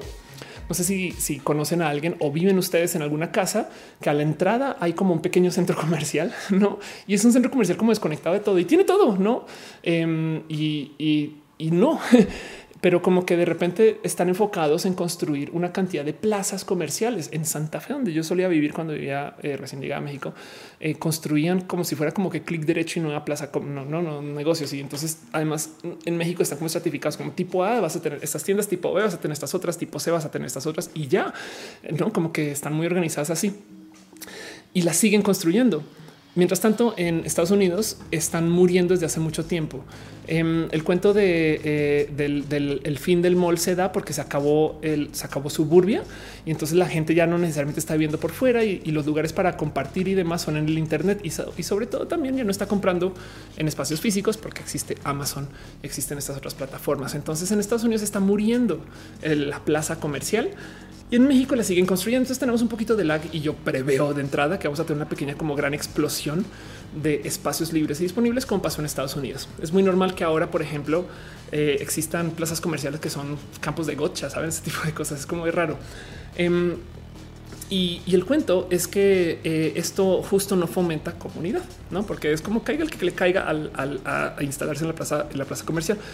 Una de las cosas que está pasando, digamos, en esta como contracultura, si quieren verlo millennial, es que eh, aparecieron, por ejemplo, los food trucks, por ejemplo, y la comida, la comida este, portátil. Y el tema del food truck es muy divertido de considerar porque pues de entrada México tiene esto hace mucho tiempo, que es un food truck, son estos como camiones que se instalan y, venden como comida, como que hemos entre comidas estándar. Hay una cultura general alrededor de qué tipo de comida se ofrece y cómo y cuándo, pero el punto es que se ofrece toda la comida en un espacio móvil, no llegan, se instalan y se van. Irónicamente, y esto lo he visto también tanto en México, en tantos lugares, no me sorprendería si pasa también por fuera de México. Corrijan, díganme si, si, si lo han visto. Em, y es que mucha gente está haciendo como estacionamientos de food truck estandarizados. Son como plazas eh, que quieren verse como si fueran este, temporales, pero son súper permanentes y hacen estos como container parks. Este es uno en Las Vegas, pero el cuento es que hacen como un lugar donde literal lo como decoran con puros como containers, que por si no saben containers son estos como sistemas de transporte. Entonces te hacen como estos como espacios abiertos donde te venden como comida tipo food truck que se instalan y atrás están todos eh, hechos fuera de container es vagabundería arquitectónica. Si lo quieren ver, esos containers sobran, entonces los arquitectos solamente los apilan y luego los cortan y los arman de tal modo que parezcan ser food truck por dentro, pero realmente no están construyendo un lugar desde cero en hormigón, cemento, como sea, un material que se use y simplemente hacen aparecer de la nada un parque que se ve cool y hipster, pero que realmente es un lugar diseñado sobre metal, no? Em, y entonces parte de eso como eh, existe como para de cierto modo como recalcar que los food trucks en cualquier momento se pueden ir. No es parte del transporte, eh, es parte de algo que es móvil. Así que veo yo un pequeño y rarísimo patrón en el cómo estamos enfrentando los bienes raíces y el motivo por el cual esto está pasando es porque los bienes raíces se pusieron carísimos, porque los baby boomers compraron todo. No es muy normal en la generación baby boomer toparse con gente que tiene de más de una pertenencia. Y entonces ahora esas son las personas que le están rentando eso vía Airbnb a los más jóvenes, sobre todo, o, a esta altura, la gente que está usando justo el co-living, no? Y no quieren vender y no lo van a soltar y no están dejando que se deprecie. Y es muy probable que no suceda del total. Em, veo que están dejando piñas, entonces me gustaría nomás darle un abrazo, un abrazo a Lisbeth. Judith, muchas gracias, muchas gracias. Dice, te mando muchos saludos y besos. Muchas gracias, Liz. Gracias de verdad por ser parte de esto. Qué chido. Y pues bueno, Em, entonces sumemos un poquito las piezas. Dice Leonor, la realidad es una ilusión. Exacto. Em, y dice Taoki en Pueblo está Container City. Exacto. En Cancún también vi Zulik. Dice que si me gusta el trap, me, pues puedo con el trap. Sin canal más dice saludos desde República Dominicana. Qué chido. Em, Luis Núñez dice mi Insta es Ángel Núñez. Eh, te arreglo tu pelo gratis. Es inarreglable a esta altura. Eh, Ruby Ruiz dice un amigo me llamó, le llamó Food Truck a un puesto de tripas. Qué cagado. Y dice Rainbow David aquí en Chihuahua por fin vi el primer edificio hecho con contenedores viejos y se ve súper chingón. La verdad es que los arquitectos son chidos, saben, pero en últimas es considerar que la propuesta aquí son cosas que eh, no van a estar. O sea, parte de la propuesta del co-living es hacemos una comunidad que esté viviendo junta, porque en cualquier momento se puede desvanecer. la gente, lo importante del co-living es que no es permanente, saben? Lo, o, sea, en el coworking también las empresas están ahí porque son móviles, porque son de tres personas y pueden llegar y adiós va. Y entonces por eso es importante que se hagan comunidades porque en cualquier momento se pierde esa cohesión y la gente no se cuida. Pues bueno, les quiero compartir em, una pequeñita y bonita predicción de algo que yo creo que va a pasar apenas sea más o menos lo suficientemente barato para que suceda. Y es que vienen los coches que se manejan solos. Y creo yo que cuando esto suceda, mucha gente se va a ir a vivir a la calle. Y lo digo en buen sentido.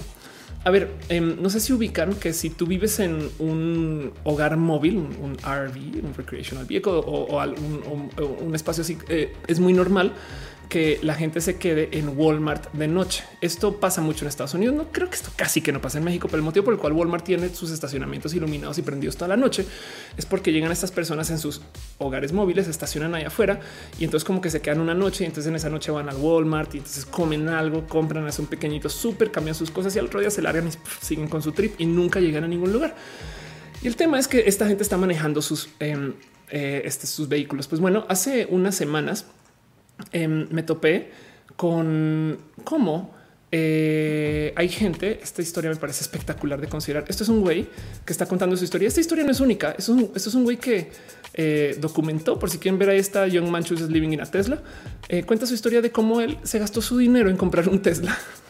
y entonces no tiene cómo pagar renta, pero está pagando su Tesla y vive en su Tesla. Eso está muy cabrón. El güey de repente dice, ¿y cómo te, pues dónde te bañas? Nada, pues voy por aquí afuera, lejos de algún lugar, ahí ponen su sillita y pues el Tesla tiene ahí su agüita y yo ahí me baño allá afuera, ¿no? Y luego me cambio acá atrás, luego duermo, etc. El cuento de aquí voy comiendo, y acá me quedo, aquí está mi cama, aquí están mis cosas, güey. Esto está bien raro de considerar, porque es que miren, el día que los coches se manejen solos, les voy a decir algo, yo no vuelvo a pagar estacionamiento. Si mi coche se maneja solo, yo lo dejo manejándose por toda la ciudad. Y cuando está a dos de salir, le digo, ven por mí, y ya. Em, porque, pues, porque tiene, es más, corre menos riesgo si está girando, saben?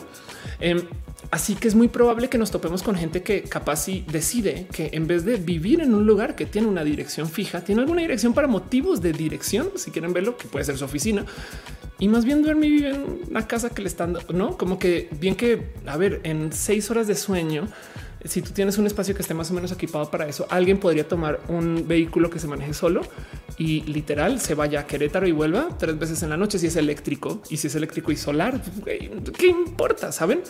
Em, es complejo de considerar que esto, esto definitivamente no va a ser el estándar, pero se los prometo que hay gente que lo va a adoptar. Se los súper prometo. Dice soy súper sexy. Dice mi abuela que eso es cosa del diablo y que ya es el fin del mundo. Ya hace mucho tiempo. Dice un canal más que serie estás viendo que estás esperando. Estoy viendo este eh, eh. Estoy viendo eh, el casa eh, de papel.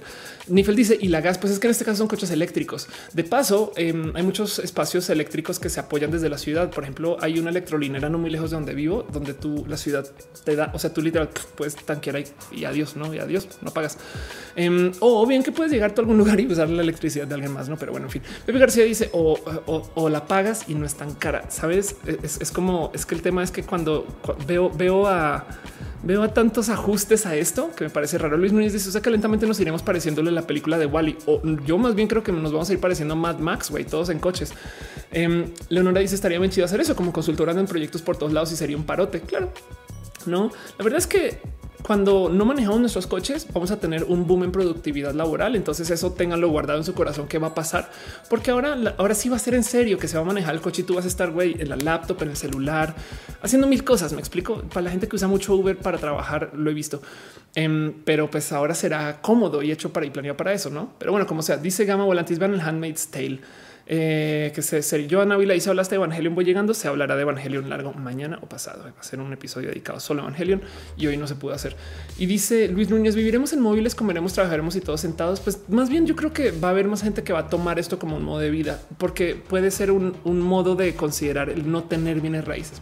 Es que parte de lo que pasó con Uber es que la gente dejó de tener coches y, y no culpa a nadie. Yo un día me hice el cálculo de cuánto me gasto yo en mi Uber para ir a mis espacios. Ahora tengan en cuenta que esta es mi oficina y esa es mi cama. No, entonces también es como que cuánto, cómo es tu tiempo de ir de la cama a la Pues nada, cuando me baño tengo que ir a la regadera y vuelvo. No, pero del otro lado, em, eh, cuando sí salgo y demás, la verdad es que me hice este cálculo de cómo en creo que siete años de Uber pago un coche barato y en siete años de tener coche barato ya no sé si estén buenas. Saben como que como que me medio hacía sentido y haciendo y yo pensaba, me acuerdo cuando hice el cálculo, hice un cálculo intenso de Uber que todavía no cumplo.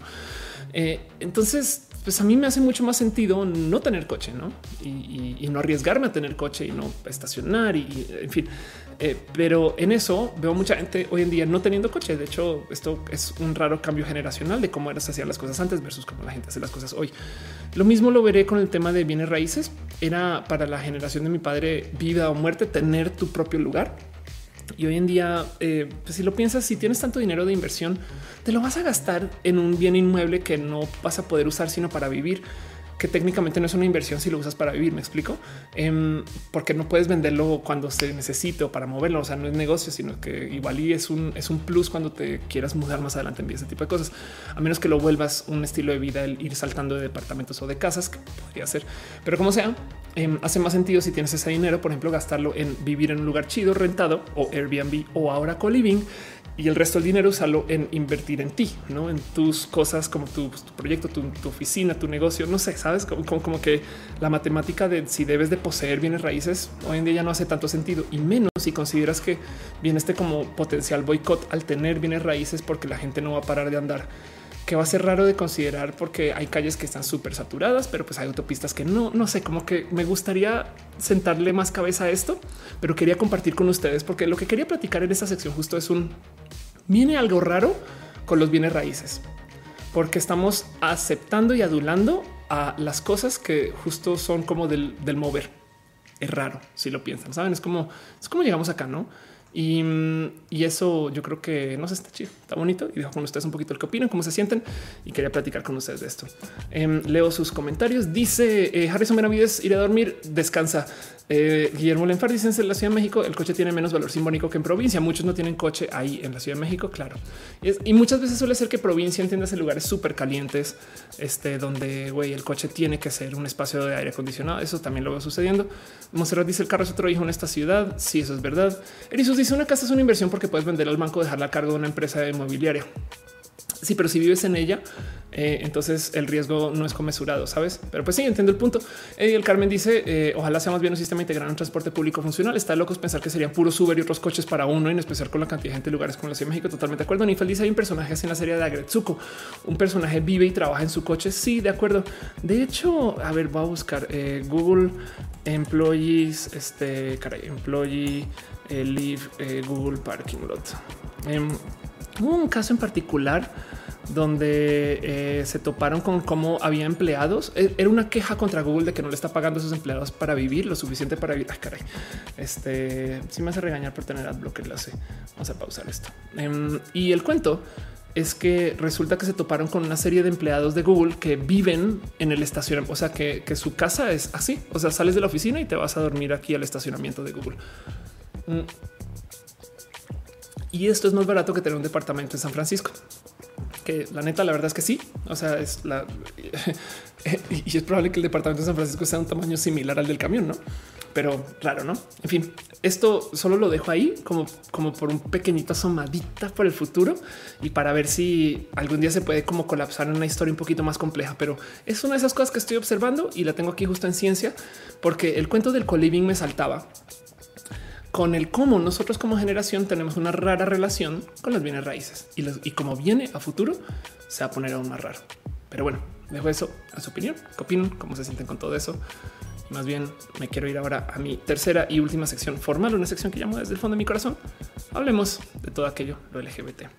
Donde ahorita quiero hablar justo un poquito acerca de un tema que yo creo que está un poquito ya está quemadito en redes, pero vamos a hablar un poco de el cómo en Puebla la gente se enloqueció con un cruce para los que no saben de qué estoy hablando, básicamente como ha sucedido en muchas ciudades, en Puebla pintaron un cruce con una bandera LGBT por ser el mes del orgullo. Em, esto de entrada pues suena lo suficientemente inocente como para que digas, eh, pues está chido, ¿no? Y sobre todo si es en junio y ya. Ahora, quisiera nomás dejarlo en dicho, este pintar este cruce se hizo con permiso de la ciudad. Em, y es algo que, eh, pues nada, era, estaba perfectamente planeado. Pues como sea, eh, por cosas de la vida y porque la gente está bien pendeja, salieron mujeres de grupos antiderechos, porque no hay otra cosa ni cómo explicarlo, a pintar encima de la bandera LGBT. ¿Qué hicieron? Les valió gorro y entonces este, decidieron tapar la vía y pintar de blanco, ¿no? Y el cuento es que eh, eh, lo hicieron extraoficialmente, lo comentaron, eh, digo, ahí están los policías, pero yo creo que ya están así de pues si van a, si van a pintar ya de una vez, ¿no? Y, y el tema aquí es que quien organizó esto fue una mujer que no recuerdo bien a qué grupo pertenece, pero no les miento, es una cosa que se llama algo así como yo tengo el derecho a vivir, ¿no? O a nacer. Y es de un grupo antiabortista que evidentemente está en contra de la gente LGBT.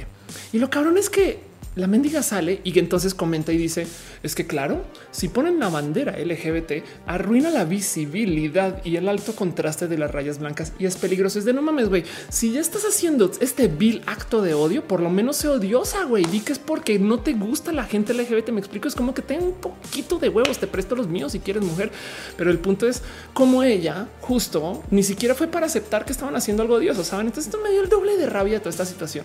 Y pues evidentemente mucha gente se para sus porque primero que todo, yo creo que el comentario más, ah, eh, digo, por más apropiado para el caso y que muchos de nosotros lo pensamos, pero pues bueno, aquí lo comparto.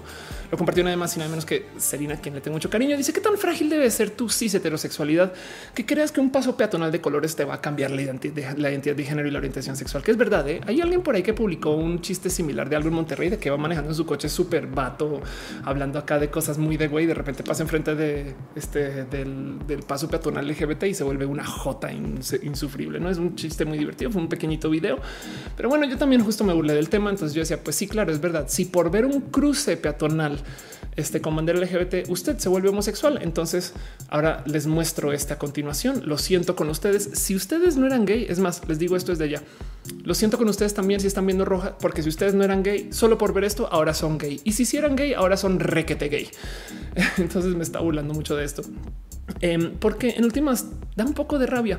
Justo en las cosas que eh, eh, comentaba mucha gente es güey, yo invito a la pintura de color. Yo puse este tweet bully, bully, bulistería puso este tweet también. Dice yo me lanzo a pintarlas de nuevo. Mucha gente se estuvo organizando y demás.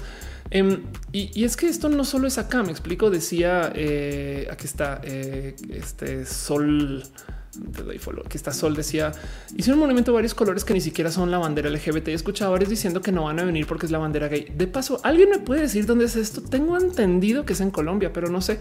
La neta no sé y qué pinche lugar tan bonito. Y es cabrón pensar que la banda no va porque es la bandera gay. No mamen, ¿qué le pasa a la gente? Saben? O sea, de nuevo, y esto ya se va a, o a, esa altura yo creo que me va a tuitear, pobrecitos conservadores que sufren tanto y por todo. Y es cómo es posible que tengan religión tan frágil, me explico, o sea, que se sientan amenazados por la bandera, que de repente piensen que la gente realmente se vuelve gay porque les muestras bandera. Y eso no me cabe en la cabeza.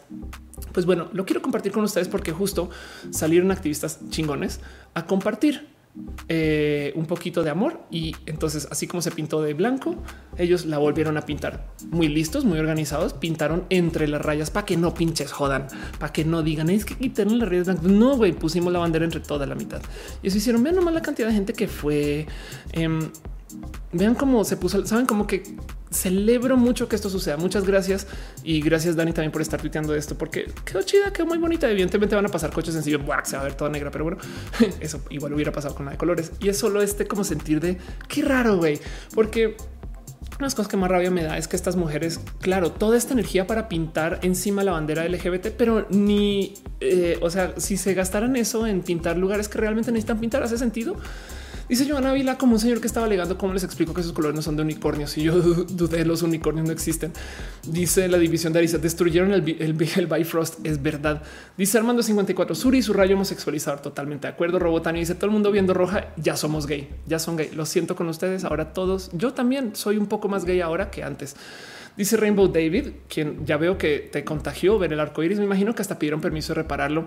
Eris 5 dice eh, eh, radiante comprensión y amor. Un poquito, la verdad es que sí, tienes toda la razón. y dice Rubí Ruiz, aparte de haters daltónicos y ciegos. Metal Blue dice, claro, cuando yo me he visto de negro ya soy darks. Exacto, totalmente de acuerdo.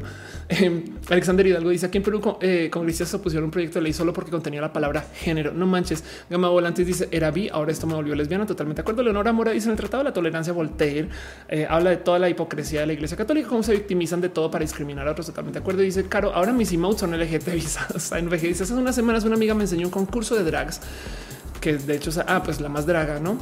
Dice ahora yo soy hetero, pero no me sentí menos hombre. Yo solo aprecié la creatividad que mostraron la verdad hacia unos vestuarios súper parecidos. estoy totalmente de acuerdo. El tema es en em, la neta eh, que en qué les amenaza. Saben como que entiendo, eh, entiendo que, tengan un punto de vista y estas cosas, pero pues son discursos de odio y me da de nuevo. Lo que más rabia me dio todo esto es que justo se colgaran del no eh, es que lo hicimos porque era inseguro. Ah, mames, obviamente lo hicieron porque están en contra de toda esta situación, no? Por lo cual se despertaron mucho muchos bonitos y divertidos memes con el caso. Yo creo que mi meme favorito de todo esto eh, lo publicó este Raúl eh, Mollado. Aquí le tengo mucho y mucho, cariño y amor, mucho cariño y amor. Ya estoy cansada. Y él en donde dice: Pues lo siento, pero los grupos poblanos descubrieron que existe el Rainbow Road, no? Y entonces ahora lo siento. Si usted era fan de Mario Kart, pues ahora toda la pista es color blanca, porque pues eso le amenaza y me parece un poquito roto que eso ya está pasando. Como sea, eso era todo eh, lo que quería platicar con ustedes. Quería nomás dejarles en claro que, primero que todo, qué tonta eh, idea esta, ¿saben? Porque como que, ¿cuál es su victoria ahí?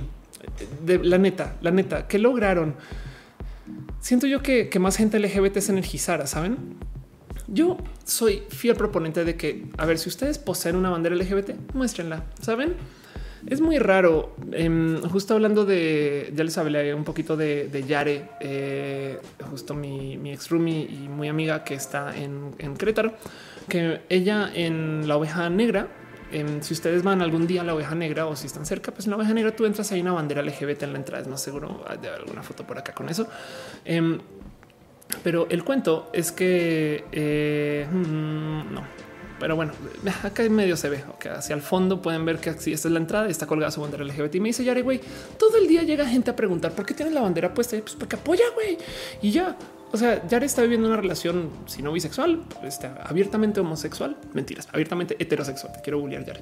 Y el cuento es que, eh, pues nada, tiene la bandera y qué pasa porque eh, salen estas famosas preguntas, no como el de pues, si no eres gay, ¿por qué la muestras? Eh? No, o sea, ¿cuál es tu tema? Pues nada, pues que se quiere apoyar. Una no tiene que ser la causa para apoyar la causa. Eso yo creo que ya estoy cansada de decirlo, pero es este cuento de cómo, pues, o sea, yo no estoy a ver eh, yo, yo, no tengo ninguna enfermedad congénita, pero pues apoyo que el gobierno se encargue de cuidar a la gente que sí. Me explico, es como eh, raro pensar que tengas que ser gay para, en fin.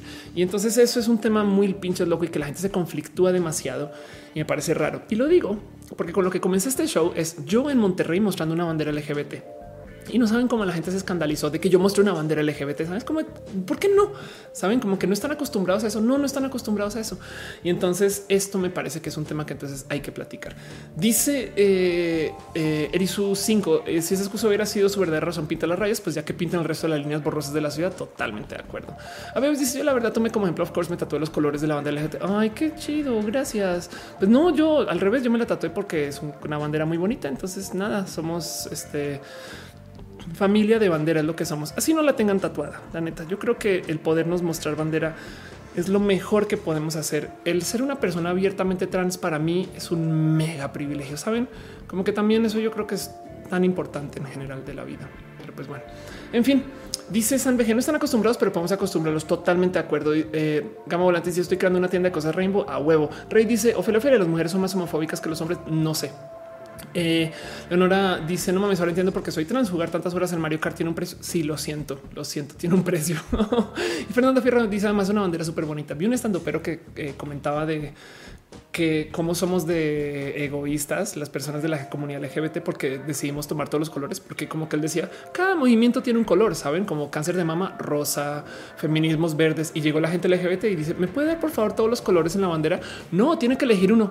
No, eh, vamos a tomar todos los colores. y nada, me dio mucha risa toda esa situación. Em, Enrique dice últimamente he visto muchos conservadores que dejan de consumir productos, o al menos de eso dicen, porque la empresa que los produce es abiertamente pro derechos. Pero es que yo creo que hay por cada 10 empresas este, en existencia con productos que puedan tener posiciones políticas. Nueve son pro LGBT. Es como que consumen güey, queso y leche hechas en su casa. Güey, División dice para ser justo, Roja es un show bastante gay. Siento que me vuelvo más gay cada vez que lo veo. Qué bueno, me alegro. Es porque no lo ves, pero aquí es escondidas hay banderas. Entonces están viendo la bandera este, LGBT. Lo siento, rayos homosexualizadores. Acá también, ¿eh? de paso, mira, rayos homosexualizadores. Antlar dice el pueblo movimiento LGBT ha sido un poco difícil ya que nuestra marcha al orgullo intentaron boicotear la mitad de esta con policías y patrullas. Ándale. Luis nos dice eres la mera bandera. pues mi 1.90. Entonces sí, y así las cosas. Pero bueno, en fin, eso es lo que tenía para ustedes hoy. Esos son todos los temas. Vamos para recapitular un poquito. Quizá hablar un poquito acerca de Banamex, quizá hablar un poquito acerca de mis shows de comedia stand up, quizá hablar un poquito acerca de cómo nos muestran en los medios. Luego eh, platicar un poco de los shows que vienen, las Ecosig, eh, Cats, el tema del maquillaje para hombre y Vela. De paso, un abrazo. Te quiero mucho, Vela. Eh, quizá hablar un poquito de Thor y luego hablamos acerca de los bolsillos. Hablamos de los tweets que estaba poniendo esta semana.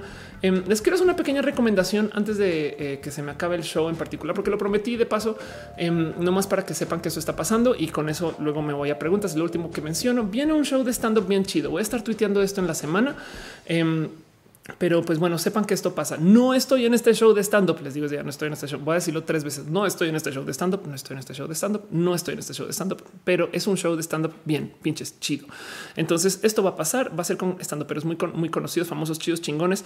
Y lo digo porque la neta, la neta, eh, es por un muy buen motivo. ¿Quién está organizando esto? Esto reinserta. ¿Quieres reinserta? Reinserta, como dice su bio, dice, dice parte del stand up en México. Bueno, reinserta eh, este es eh, una asociación que se dedica a trabajar con gente que está en posiciones en situación de cárcel o de em, penitenciaria o en situación de, en fin, em, en situación de, eh, pues de reinserción social en este caso.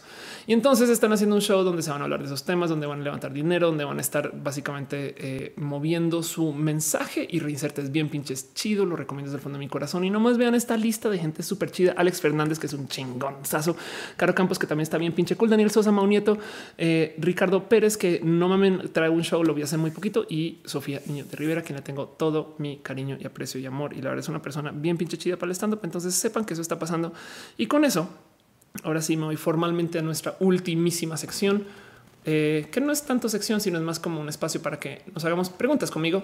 La sección que llamo Pregúntele a Ofelia. Entonces dejo con ustedes opinión de todo lo que les he platicado, cómo se sienten. Hoy tuve un show medio atropelladín, pero bueno, no pasa nada. Así son las cosas. Este, porque arranqué como medio malita el corazón. De hecho, saben como que está muy distraída y así las cosas. Em, y tomo sus preguntas, leo lo que sea que me pongan en el chat un ratito nomás. Ahorita leo este, eh, va a ser scroll más bien para encontrar. Me están preguntando por Evangelion. Evangelion va a ser un show solito que yo creo que no quiero que sea roja. Y literal voy a hacer este ejercicio. Voy a agarrar un guion de Canvas y lo voy a leer en roja. Em, entonces, si ya vieron el Canvas de Evangelion, spoiler, pero eh, por lo menos se presta para que lo discutamos en vivo y platiquemos del tema. Entonces va a estar chido. Veámoslo como una pequeña clase de mini filosofía de off. Y no lo quise traer hoy porque es tan largo. O sea, el Canva solo dura casi una hora. Así que me hubiera quedado una hora y media hablando solo de eso y luego los abrazos. Adiós, no? Y lo haré mañana o pasado. Lo más seguro es que sea mañana la tarde o la noche y va a ser un experimento. Entonces tengan un poquito de paciencia con eso. Perdón. Además lo cambié porque justo antes de arrancar el show estaba comenzando toda esta locura que van a que no sé qué. Entonces también quería hablar con ustedes acerca de eso, no? Em, pero bueno, em, como sea, dice a ver, hoy cumplo 27 años. ¿Qué crisis toca? Eh, la crisis de tu starter de Pokémon. Em, feliz cumpleaños. A un, un, abracito. Gracias por ser parte de esto y estar acá en tu cumpleaños. Perdón, Dana Coronado. Dana deja un abrazo financiero. Muchas gracias. Si no llega un beso, un abrazo es de Hermosillo. Qué bonito escuchar que es de Hermosillo. Este ves este show. José Felino dice: mi novio te ama, me está ayudando a aprender a través de tus videos. Qué chido. Eh, mándame un saludo. Se llama Gustavo Hernández. Mándame un saludo, un beso y un abrazo a Gustavo Hernández. Muchas gracias por estar acá. Rainbow dice cada que pasas por un paso peatonal no te sientes un poco menos trans y un poco más cebra, un poquito. Erisus dice la crema bloqueadora se afecta realmente los FPS que dicen las botellas. La crema bloqueadora se afecta los FPS. ¿Cuál fue esa pregunta? Este es una broma, Erisun, no? Creo que sí. Mm. Pero bueno, em, dice Gama Volantis, es normal que le eh, duele el hate, pero recuerda que tienes son gracias. Muchas gracias. De hecho, este show también en parte es vernos. Me explico. Eh, y ya para mí fue muy fértil esto. Sam dice saludito y un abrazo desde San Miguel de Diente. Qué chido. ¿De dónde están todos ustedes? Díganme un poquito dónde están las cosas. Ariadna dice cómo crees que sean los conciertos del futuro? Viene algo con el tema de experiencias eh, no presenciales. Entonces es muy probable que exista mucha gente que comience a asistir a conciertos y eventos en vivo, los Oscars, no sé qué, sin ir desde realidad virtual, desde telepresencias. Entonces va a ser chido porque, por ejemplo, capaz esto creo que se iba a hacer para eh, unas Olimpiadas, si mal no recuerdo, algo así, un tema donde tú vas a un estadio y entonces ves un partido que no está sucediendo en ese estadio, pero tienes la pseudo experiencia porque estás sentada en un estadio, te atienden como un estadio, pero el partido está sucediendo en otro país, pero se está transmitiendo ahí. Chido. Eso lo veo sucediendo y lo mismo con los conciertos. Erisu dice algún consejo que hacer en sé para que alguien eh, que acaba de empezar a vivir solo rentando departamento. Uy, compra vitaminas. Este, si te estás, si estás aprendiendo a cocinarte o a prepararte comida para ti, te estás cuidando por tu propia cuenta. Si te dejas caer en, mala alimentación, entonces capaz si te comienzas a echar esas raras depresiones y, parte de eso es si vas a comer mal, por lo menos, por lo menos eh, te vitaminas. Si ya te sabes alimentar bien estas cosas, haz ejercicio. Si ya te sabes alimentar y hacer ejercicio, no necesitas consejos. Pero bueno, Ana Rosas uno dice buenas noches, saludos de Guadalajara. Y escuchas la música de Conchita Bursa este año. No, y debería, prometo que me la llevo al corazón. Abigail dice saludos desde Saltillo. Qué chido. Eh, Monsterrat dice Dalai, yo no volé y soy. ok, gracias. Armando dice estamos desde Tultitlán. Qué chido. Saludos de Playa del Carmen. Wow. Jorge Juan dice acá en tierra de las Jaivas. Muchas gracias. Qué chido. Eh, una pregunta. Eh, ¿Has usado alguno de los regalitos que te di? Sí, de hecho sí. Este, eh, pero los tengo todos en mi bolsito Liz. pero bueno, Metal Blue dice no, Evangelion abarca también información del manga o solo el anime. Me gustaría platicar de lo siguiente de Evangelion y es más bien de la no. sí, hay información del manga, em, pero es más bien acerca de un meta análisis de Evangelion. ¿Qué es Evangelion desde cómo se escribió? Pero sí me gusta levantarlo desde lo que se hizo perdón, con golpeé el micrófono. Si me gusta levantarles de lo que se hizo con Hideaki Entonces, evidentemente, prefiero verlo como desde el cómo es una serie hecha para que analicemos y eso lo platicaremos entonces. Pero bueno, dice San VG, te conocí por las Pixel Bits y Kid VG, personas bien pinches chidas. Qué chingón, qué bonito. Dice Caro Márquez, saludos de Cuatitlán, Izcalli, Morelos, 12 años viviendo sola y sigo sin saber cocinar. Yo también un poquito. Erisu dice, para los que no sepan, Evangelion fue primero el anime, luego el manga. Sí, totalmente de acuerdo. Yo creo que lo que hay que ver de Evangelion es lo que se propuso cuando se comenzó a hacer. De hecho, literal, los primeros 10 episodios creo que dicen más que los últimos dos, aunque los últimos dos o tres son los que se discuten. Pero es que eh, eso lo hablaremos mañana. Em, Búfalo del Mar dice ahora que haces el recuento de los temas me doy cuenta de todo lo que me perdí. No te preocupes que para eso está el recalentador. Rey dice las que pintaron sobre la bandera. Eh, no había notado esa subliminalidad. Anda. Em, Alex Fernández que sexy. Ándale. Caro dice estoy viendo la serie. No sé qué serie, pero bueno, dice adiós. Estoy cansado de descansar. Te oigo en podcast. Adiós, Saúl. Besitos. Qué chido que estés acá. Dana Coronada escribió algo, no escribió nada. Eh, y eh, Taoki dice: ¿Será que no es el tema? Pero sabes, una página con productos amigables con el ambiente, así como shampoo, pasta dental. no, pero te digo algo, Amazon, como que igual y busca reviews de productos y es muy probable que en Amazon consigas o consigas reemplazos y así las cosas. Este, mm, este creo que estoy tan tostada de la cabeza que sigo dándole vueltas al cuento del bloqueador y el FPS. Dice eh, Búfalo, eh, ¿estás hablando de estructuralismo en Evangelion? Sí, mañana hablaremos de eso. Andrea Camp dice, ¿te han dicho que hablas muy rápido? Hablo muy rápido, hablo muy rápido. Em, curiosamente también es una maña de colombiana. ¿eh? Los colombianos a veces son pum, pum, pum, pum. Eh, también la tierra del café y la cocaína. Pero en últimas también es para poder no clavarme mucho en trato de mantener la mayor cantidad posible de dicción que se entienda y en últimas por eso está el recalentado. Le puedes bajar de velocidad si quieres. Eh, y lo siento, perdón, es maña, como que a veces me emocionan mucho los temas y vámonos. Y, así es, pero pues bueno, ¿qué te digo? Si nos enfocamos lo suficiente, yo creo que nos podemos entender. Y si no, prometo que lo ajusto. Dice Armando, entrevista con esquizofrenia natural. Anda, em, Erizo 5 dice, ¿cómo hubiera acabado eh, Evangelio si no se les hubiera acabado el presupuesto para los dos últimos capítulos? Nunca lo sabremos. Pues técnicamente eso es The End of Evangelion. Pero sí, la verdad es que la propuesta es muy bonita porque Evangelion se trata acerca de autoanalizarse y el problema es que Evangelion, el motivo por el cual nos gusta Evangelion, les voy a spoilear todo el episodio de mañana, pero bueno, el motivo por el cual nos gusta Evangelion es porque es una serie que se vuelve parte de ti en que tú la analizas. La serie no existe sin que tú la observes. Me explico. Si tú no tienes una opinión de Evangelion, entonces técnicamente no la has observado. Esto es muy importante porque Evangelion te cambia lentamente los procesos de lo que está pasando para moverte sobre esa opinión. Por eso es que las republicaciones de Evangelion son consecuentemente igual pero desigual. Em, es algo que han hecho desde, desde que lo van desde que se va volviendo a hacer. Me explico porque técnicamente Evangelion es en parte tuya y en parte eh, de Hideakiano y en parte de Gainax, porque tú la interpretas. Y si no le estás interpretando, entonces le estás haciendo una falta de servicio al cómo se diseñó Evangelion. Y esto de paso platicado por su creador. Así que em, en eso es muy importante que End of Evangelion no sea igual al End of Evangelion No, bueno, eso lo hablaré mañana y mañana elaboro sobre eso. Dice Armando 54. Eh, amamos que hable rápido, mayor atención. Ok, gracias. Em, dice Eric como se supone que es un mito lo de falta de presupuesto. Sí, es que justo no, eso exacto. Em, eh, me queda claro que lo que quiere Evangelion es que la serie sea parte tuya y parte de lo que se hizo. Pero bueno, hay un motivo detrás de eso y mañana lo platicaré. Búfalo del Mar dice un semestre de letras en el que hice todos mis trabajos finales sobre Evangelion. Qué chido. Alexander algo dice: No necesita eso de no es que hable muy rápido, es que entienden muy lento. Sí, un poquito. Es que una vez ya me sacó de quiso que alguien en los comentarios ya me regañó. Pues de Ophelia, que no hable rápido. Yo voy, entiende más rápido. Pero pues entiendo que también, o sea, la idea es hablar rápido sin perder dicción, no? O sea, otra cosa que porque hablar muy rápido. Entonces, entonces, qué chingados dijo Ophelia? Ni idea. Pero la idea es mantener un flujo posible. Y pues sí, como si alguien está rapeando, pues sí, un poquito. Dice Paulina, si soy, dicen que habla rápido y cuando veo el recalentado lo escucho en 1.25. Anda. Dice Leonora Mora, Ofelia habla rápido para balancear a López Obrador. Qué cagado.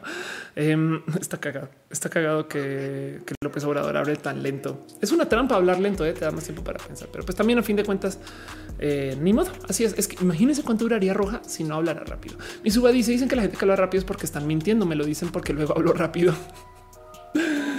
Puede ser. Puede ser que todo lo que les diga acá es mentiras. Nada está preguntando por Matú. Matú está aquí. Este ya está en modo. O sea, quiero que vean esto. Vean eso. Está, está en modo nada echado, modo patas al aire. Pero usted lo dice, ¿me recomiendas ver el video de Evangelio para estar listo la roja de mañana pasado? No, la verdad es que justo voy a hablar de todo lo que imagínate que lo que voy a hacer es lo mismo que está en ese canvas, literal mismo guion, pero platicado y discutido con ustedes. Entonces, em, si quieres verlo, pues nada, pues chido, pero lo vamos a volver a ver. Entonces, tranqui. Erizu dice cierto, yo leo los discursos de Obrador, de Obrador. Eh, Gallonito dice salúdame al astro de carácter, prometo que sí. Gilberto Flores dice México se acostumbra a la velocidad de las mañaneras, puede ser. Monserrat Morato dice te busco. Noemi León Loen dice: Me encanta la manera en la que hablas. Muchas gracias. Dale, Caro. Dice: Nunca vi Evangelion. Caro, te estás perdiendo de una gran serie y es compleja de ver y es para. O sea, te estupendo un poquito, eh, Caro. Em, es una serie psicoanalítica, más bien. No sé cómo también. En fin, Uva dice: Tengo una noche para ver Evangelio. No puedo solo venir a ver qué dices. Em, está complejo, Uva, porque la verdad es que, bueno, puedes ver, te recomiendo los primeros dos episodios como para que conozcas a los personajes. El tema es que los últimos tres episodios le dan un giro a la serie que es pesado y es importante y entonces eh, te vas a perder un poquito, pero por lo menos vas vas a saber de qué estoy hablando. Puede ser. En fin, está chido. Igual sabes que nada, ve Evangelion si puedes. Raúl Ramírez dice la primera vez que te envío. Me encanta tu contenido. Muchas gracias. Eden Valdivia dice está cool que hable rápido porque así hablamos de Morelia. Qué chingón. Kevin Franco dice cuándo y a qué horas harías la plática. Yo creo que empezaría mañana, tipo 8 o 9. Voy a ir tuiteando em, y ya, fin, así las cosas. Em, y este dice Leonora, ojalá pudiera perderme el trabajo como tú también. ¿eh? La verdad es que sí, que no se nos olvide que el gato está trabajando. Ríos Ángel dice que se trata Evangelion es una serie que se quiere burlar de la industria de la producción del anime japonés cuando todos los niños cuando se usaban a muchos niños para controlar a una cantidad de robots porque no tenían los huevos para dibujar adultos. Y entonces eh, es un comentario social que se quería quejar de la industria como era y desafortunadamente fue tan real y tan cercano al corazón de la realidad del cómo consumimos contenidos desde casi que esa época para acá que pegó y funcionó. Y entonces Evangelion se trata acerca de un buen de comentario del cómo pensamos. Mañana hablamos de eso. Mi suba dice: Vi los cuatro primeros, los terminaré. Ok, chido. Elisa dice: Tampoco he visto Evangelion. Les va a gustar. Les digo desde ya, como desde lo intelectual les va a gustar. No es una serie. A ver, claro que por supuesto que Sailor Moon es súper entretenida y divertida, pero Sailor Moon tiene un factor entretenimiento. Evangelion quiere. Miren, Evangelion fue hecha por un escritor, guionista, animador muy, muy profesional que venía de hacer la princesa no que si mal no recuerdo, que o sea, Ghibli, me explico. Ahora, si eres japonés y estás en producción este, de animados y no pasas por Ghibli, qué tan, qué tan buen animador eres. Pero bueno, el cuento, sobre todo en esa época, el cuento es que eh, con mentiras en esa época están arrancando. El caso fue un animador que básicamente dijo: Güey, estos personajes del anime están bien locos. Güey, la neta, si lo piensas, un niño que maneja un robot, qué chingados pasa por la cabeza. O sea, ese robot es súper, saben? Eh, es como piensen como que este güey se sentó a pensar cuál será, cuál será la psicología de los Thundercats viven atrapados en un planeta solamente con siete personas, no? ¿Cuál será la filosofía de los Silverhawks, no?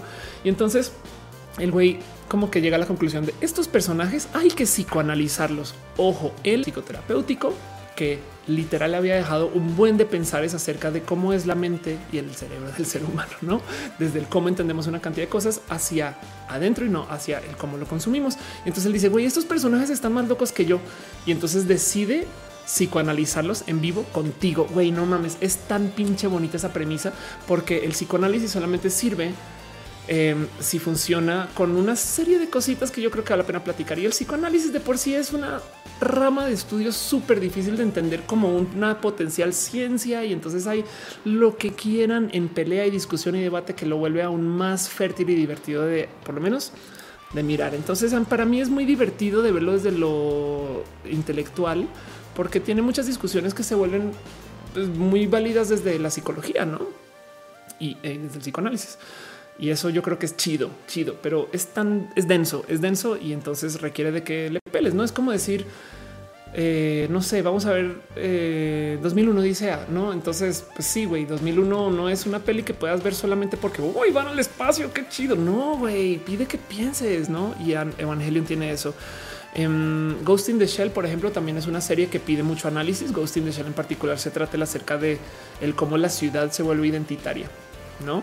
Y hay un muy bonito análisis de el cómo por eso es que estos personajes se pueden volver invisibles porque se vuelven parte de la ciudad. En fin, hay tanto que ver más allá de lo dibujado que me parece muy bonito y eso lo vamos a dejar para mañana. Pero bueno, em, dice efecto Dunning. Entonces todos corriendo al área 51 exacto. Overlord Pepe dice te gustaría conducir un Eva? No. Em, dice JC sin ningún lugar. Buenas noches, gente. Y Matú. Yo creo que sí. Y yo creo que con eso voy a ir entonces justo ahora sí cerrando formalmente este show. Muchas gracias, gente bonita, por acompañar.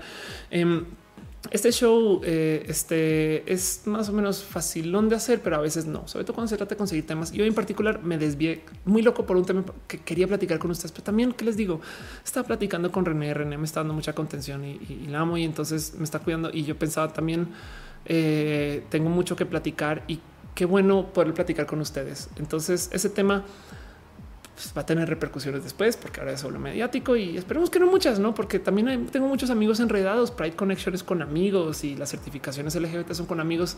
Entonces me enreda mucho el corazón porque además no es un problema mío, sino es un problema trans. Saben? Entonces es un que tanto puedo hacer yo aquí, pero quería platicarlo con ustedes y gracias por acompañarme desde el fondo de mi corazón. La neta, neta, neta Gracias neta por ser parte de esto y acompañarme en roja. Es chido, me siento en familia, saben? Entonces, eso fue muy bonito y en eso, pues muchas, muchas gracias.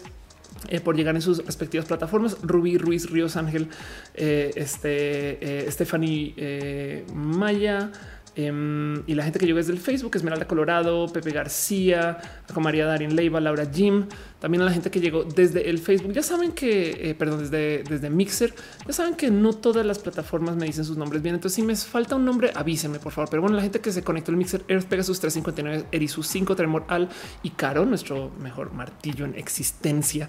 Eh, muchas gracias por ser parte de esto. También la gente que se conectó desde el Twitch. Twitch, este, nada, es una pinche plataforma tan bonita. Pero em, ¿dónde estás tú aquí? ok, aquí están los usuarios, ya me lo cambiaron. Pero bueno, un abrazo a Monserrat Morato, a Web01, a, Angel of Flight, a Comand de Ruta, Cycle Motion, a Etne Gómez, a Energy Z Bot, a Evelyn M Player, buena Fernanda Fierro, a Lurk, aquí se mis Uva. Uva, qué chido verte.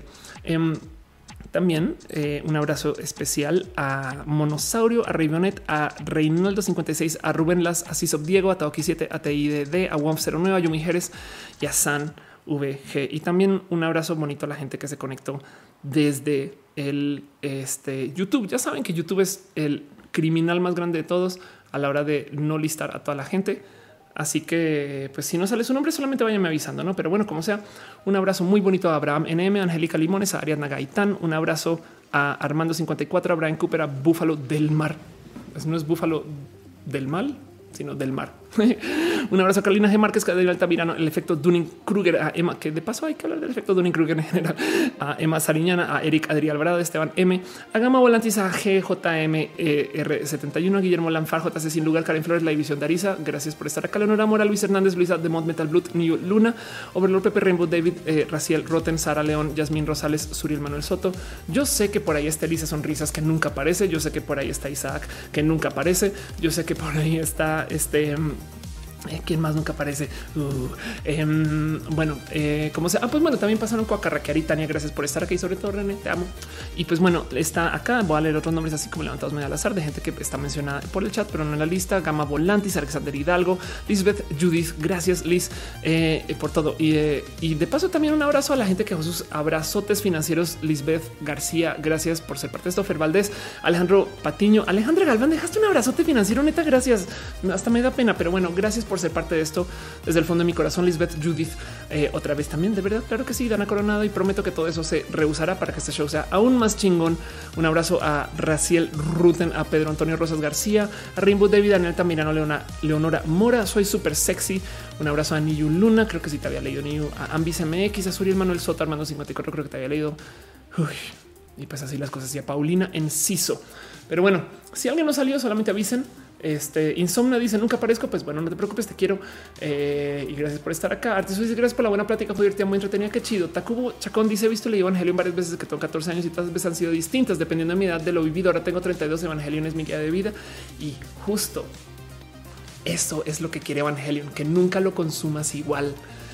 Por eso es que Evangelion tiene una obsesión en darte lo mismo con cambios finos. Saben esto que hicieron en Netflix hasta podría decir fue muy a propósito, saben como que me, da un poco de uh, quizás lo de los subtítulos no, pero lo del final sí, como que mm, eh, lo nuevo de Evangelion, Rebirth y todas estas cosas son la misma historia, pero no.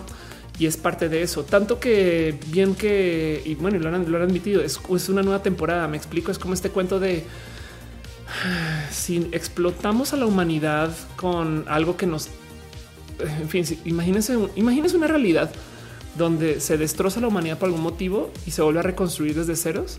Y cuando se, como de Matrix y se vuelve a reconstruir y es muy similar a lo que era antes, pero cambiaron cosas. Piensen en eso. Pero bueno, en fin, Abraham dice: No entiendo las piñas. Las piñas son el agradecimiento, son el mejor modo de darnos cariño y amor, a menos que vivas en Argentina, en cuyo caso lo siento, porque pues también la gente va a pensar que comes carne. Entonces, así las cosas por default, solo por ser argentino o argentina, eh, así te va a tocar. En Argentina te regalas ananas pero bueno, dice Jared, yo veo Evangelio una vez al año mínimo, qué chido. Yo juego Mega Man X una vez al año. Este año me he demorado un poquito, pero bueno, Erisu dice las películas y los spin-off en, las mangas son la prueba, totalmente de acuerdo. Pepe García yo, dice, yo he visto Boyack cuatro veces y me pasa como con Evangelion. Sí, es que el cuento de Evangelion es que eh, pide que tú vuelvas, a ver, si tú ya te sabes la historia de algo y la vuelves a consumir, lo vas a consumir diferente. Ahí está el centro de, de lo que se trata Evangelion de cómo las historias funcionan una vez y entonces ya no puedes. Ahí es cuando mueren esas. No, pero bueno, mañana. Karen Carnon Sutcliffe dice la mejor ejemplo seguir. Muchas gracias. Tú también. Em, y vete tus patrones. Dice Oli, Oli. Así las cosas. En fin, Adri Paniagua está aquí. Adri, que te quiero un chingo. Ya ves, llegaste esta vez y tengo que ir a verte. Acuerdo. Pero bueno, en fin, Así es todo lo que es, así es todo lo que pasa, así es todo lo que sucede y a todas estas el gato se quedó jetón. Entonces, gente bonita, muchas gracias. Gracias por apoyarme. Gracias por estar, por acompañar y este de nuevo otro show atropellado. Pero creo que ya no he logrado hacer un show que no sea atropellado. Entonces va a ser parte de lo que es. Voy a hacerle cambios a este show eventualmente con muchas cosas, pero pues como sea, saben que los quiero mucho. Nos vemos, hablamos en redes y no los mencioné.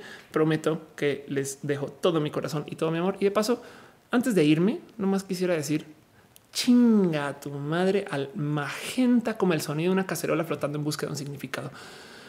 Uy, qué recuerdos me traes horribles. Entonces, así las cosas. Los quiero mucho, gente bonita. y bye.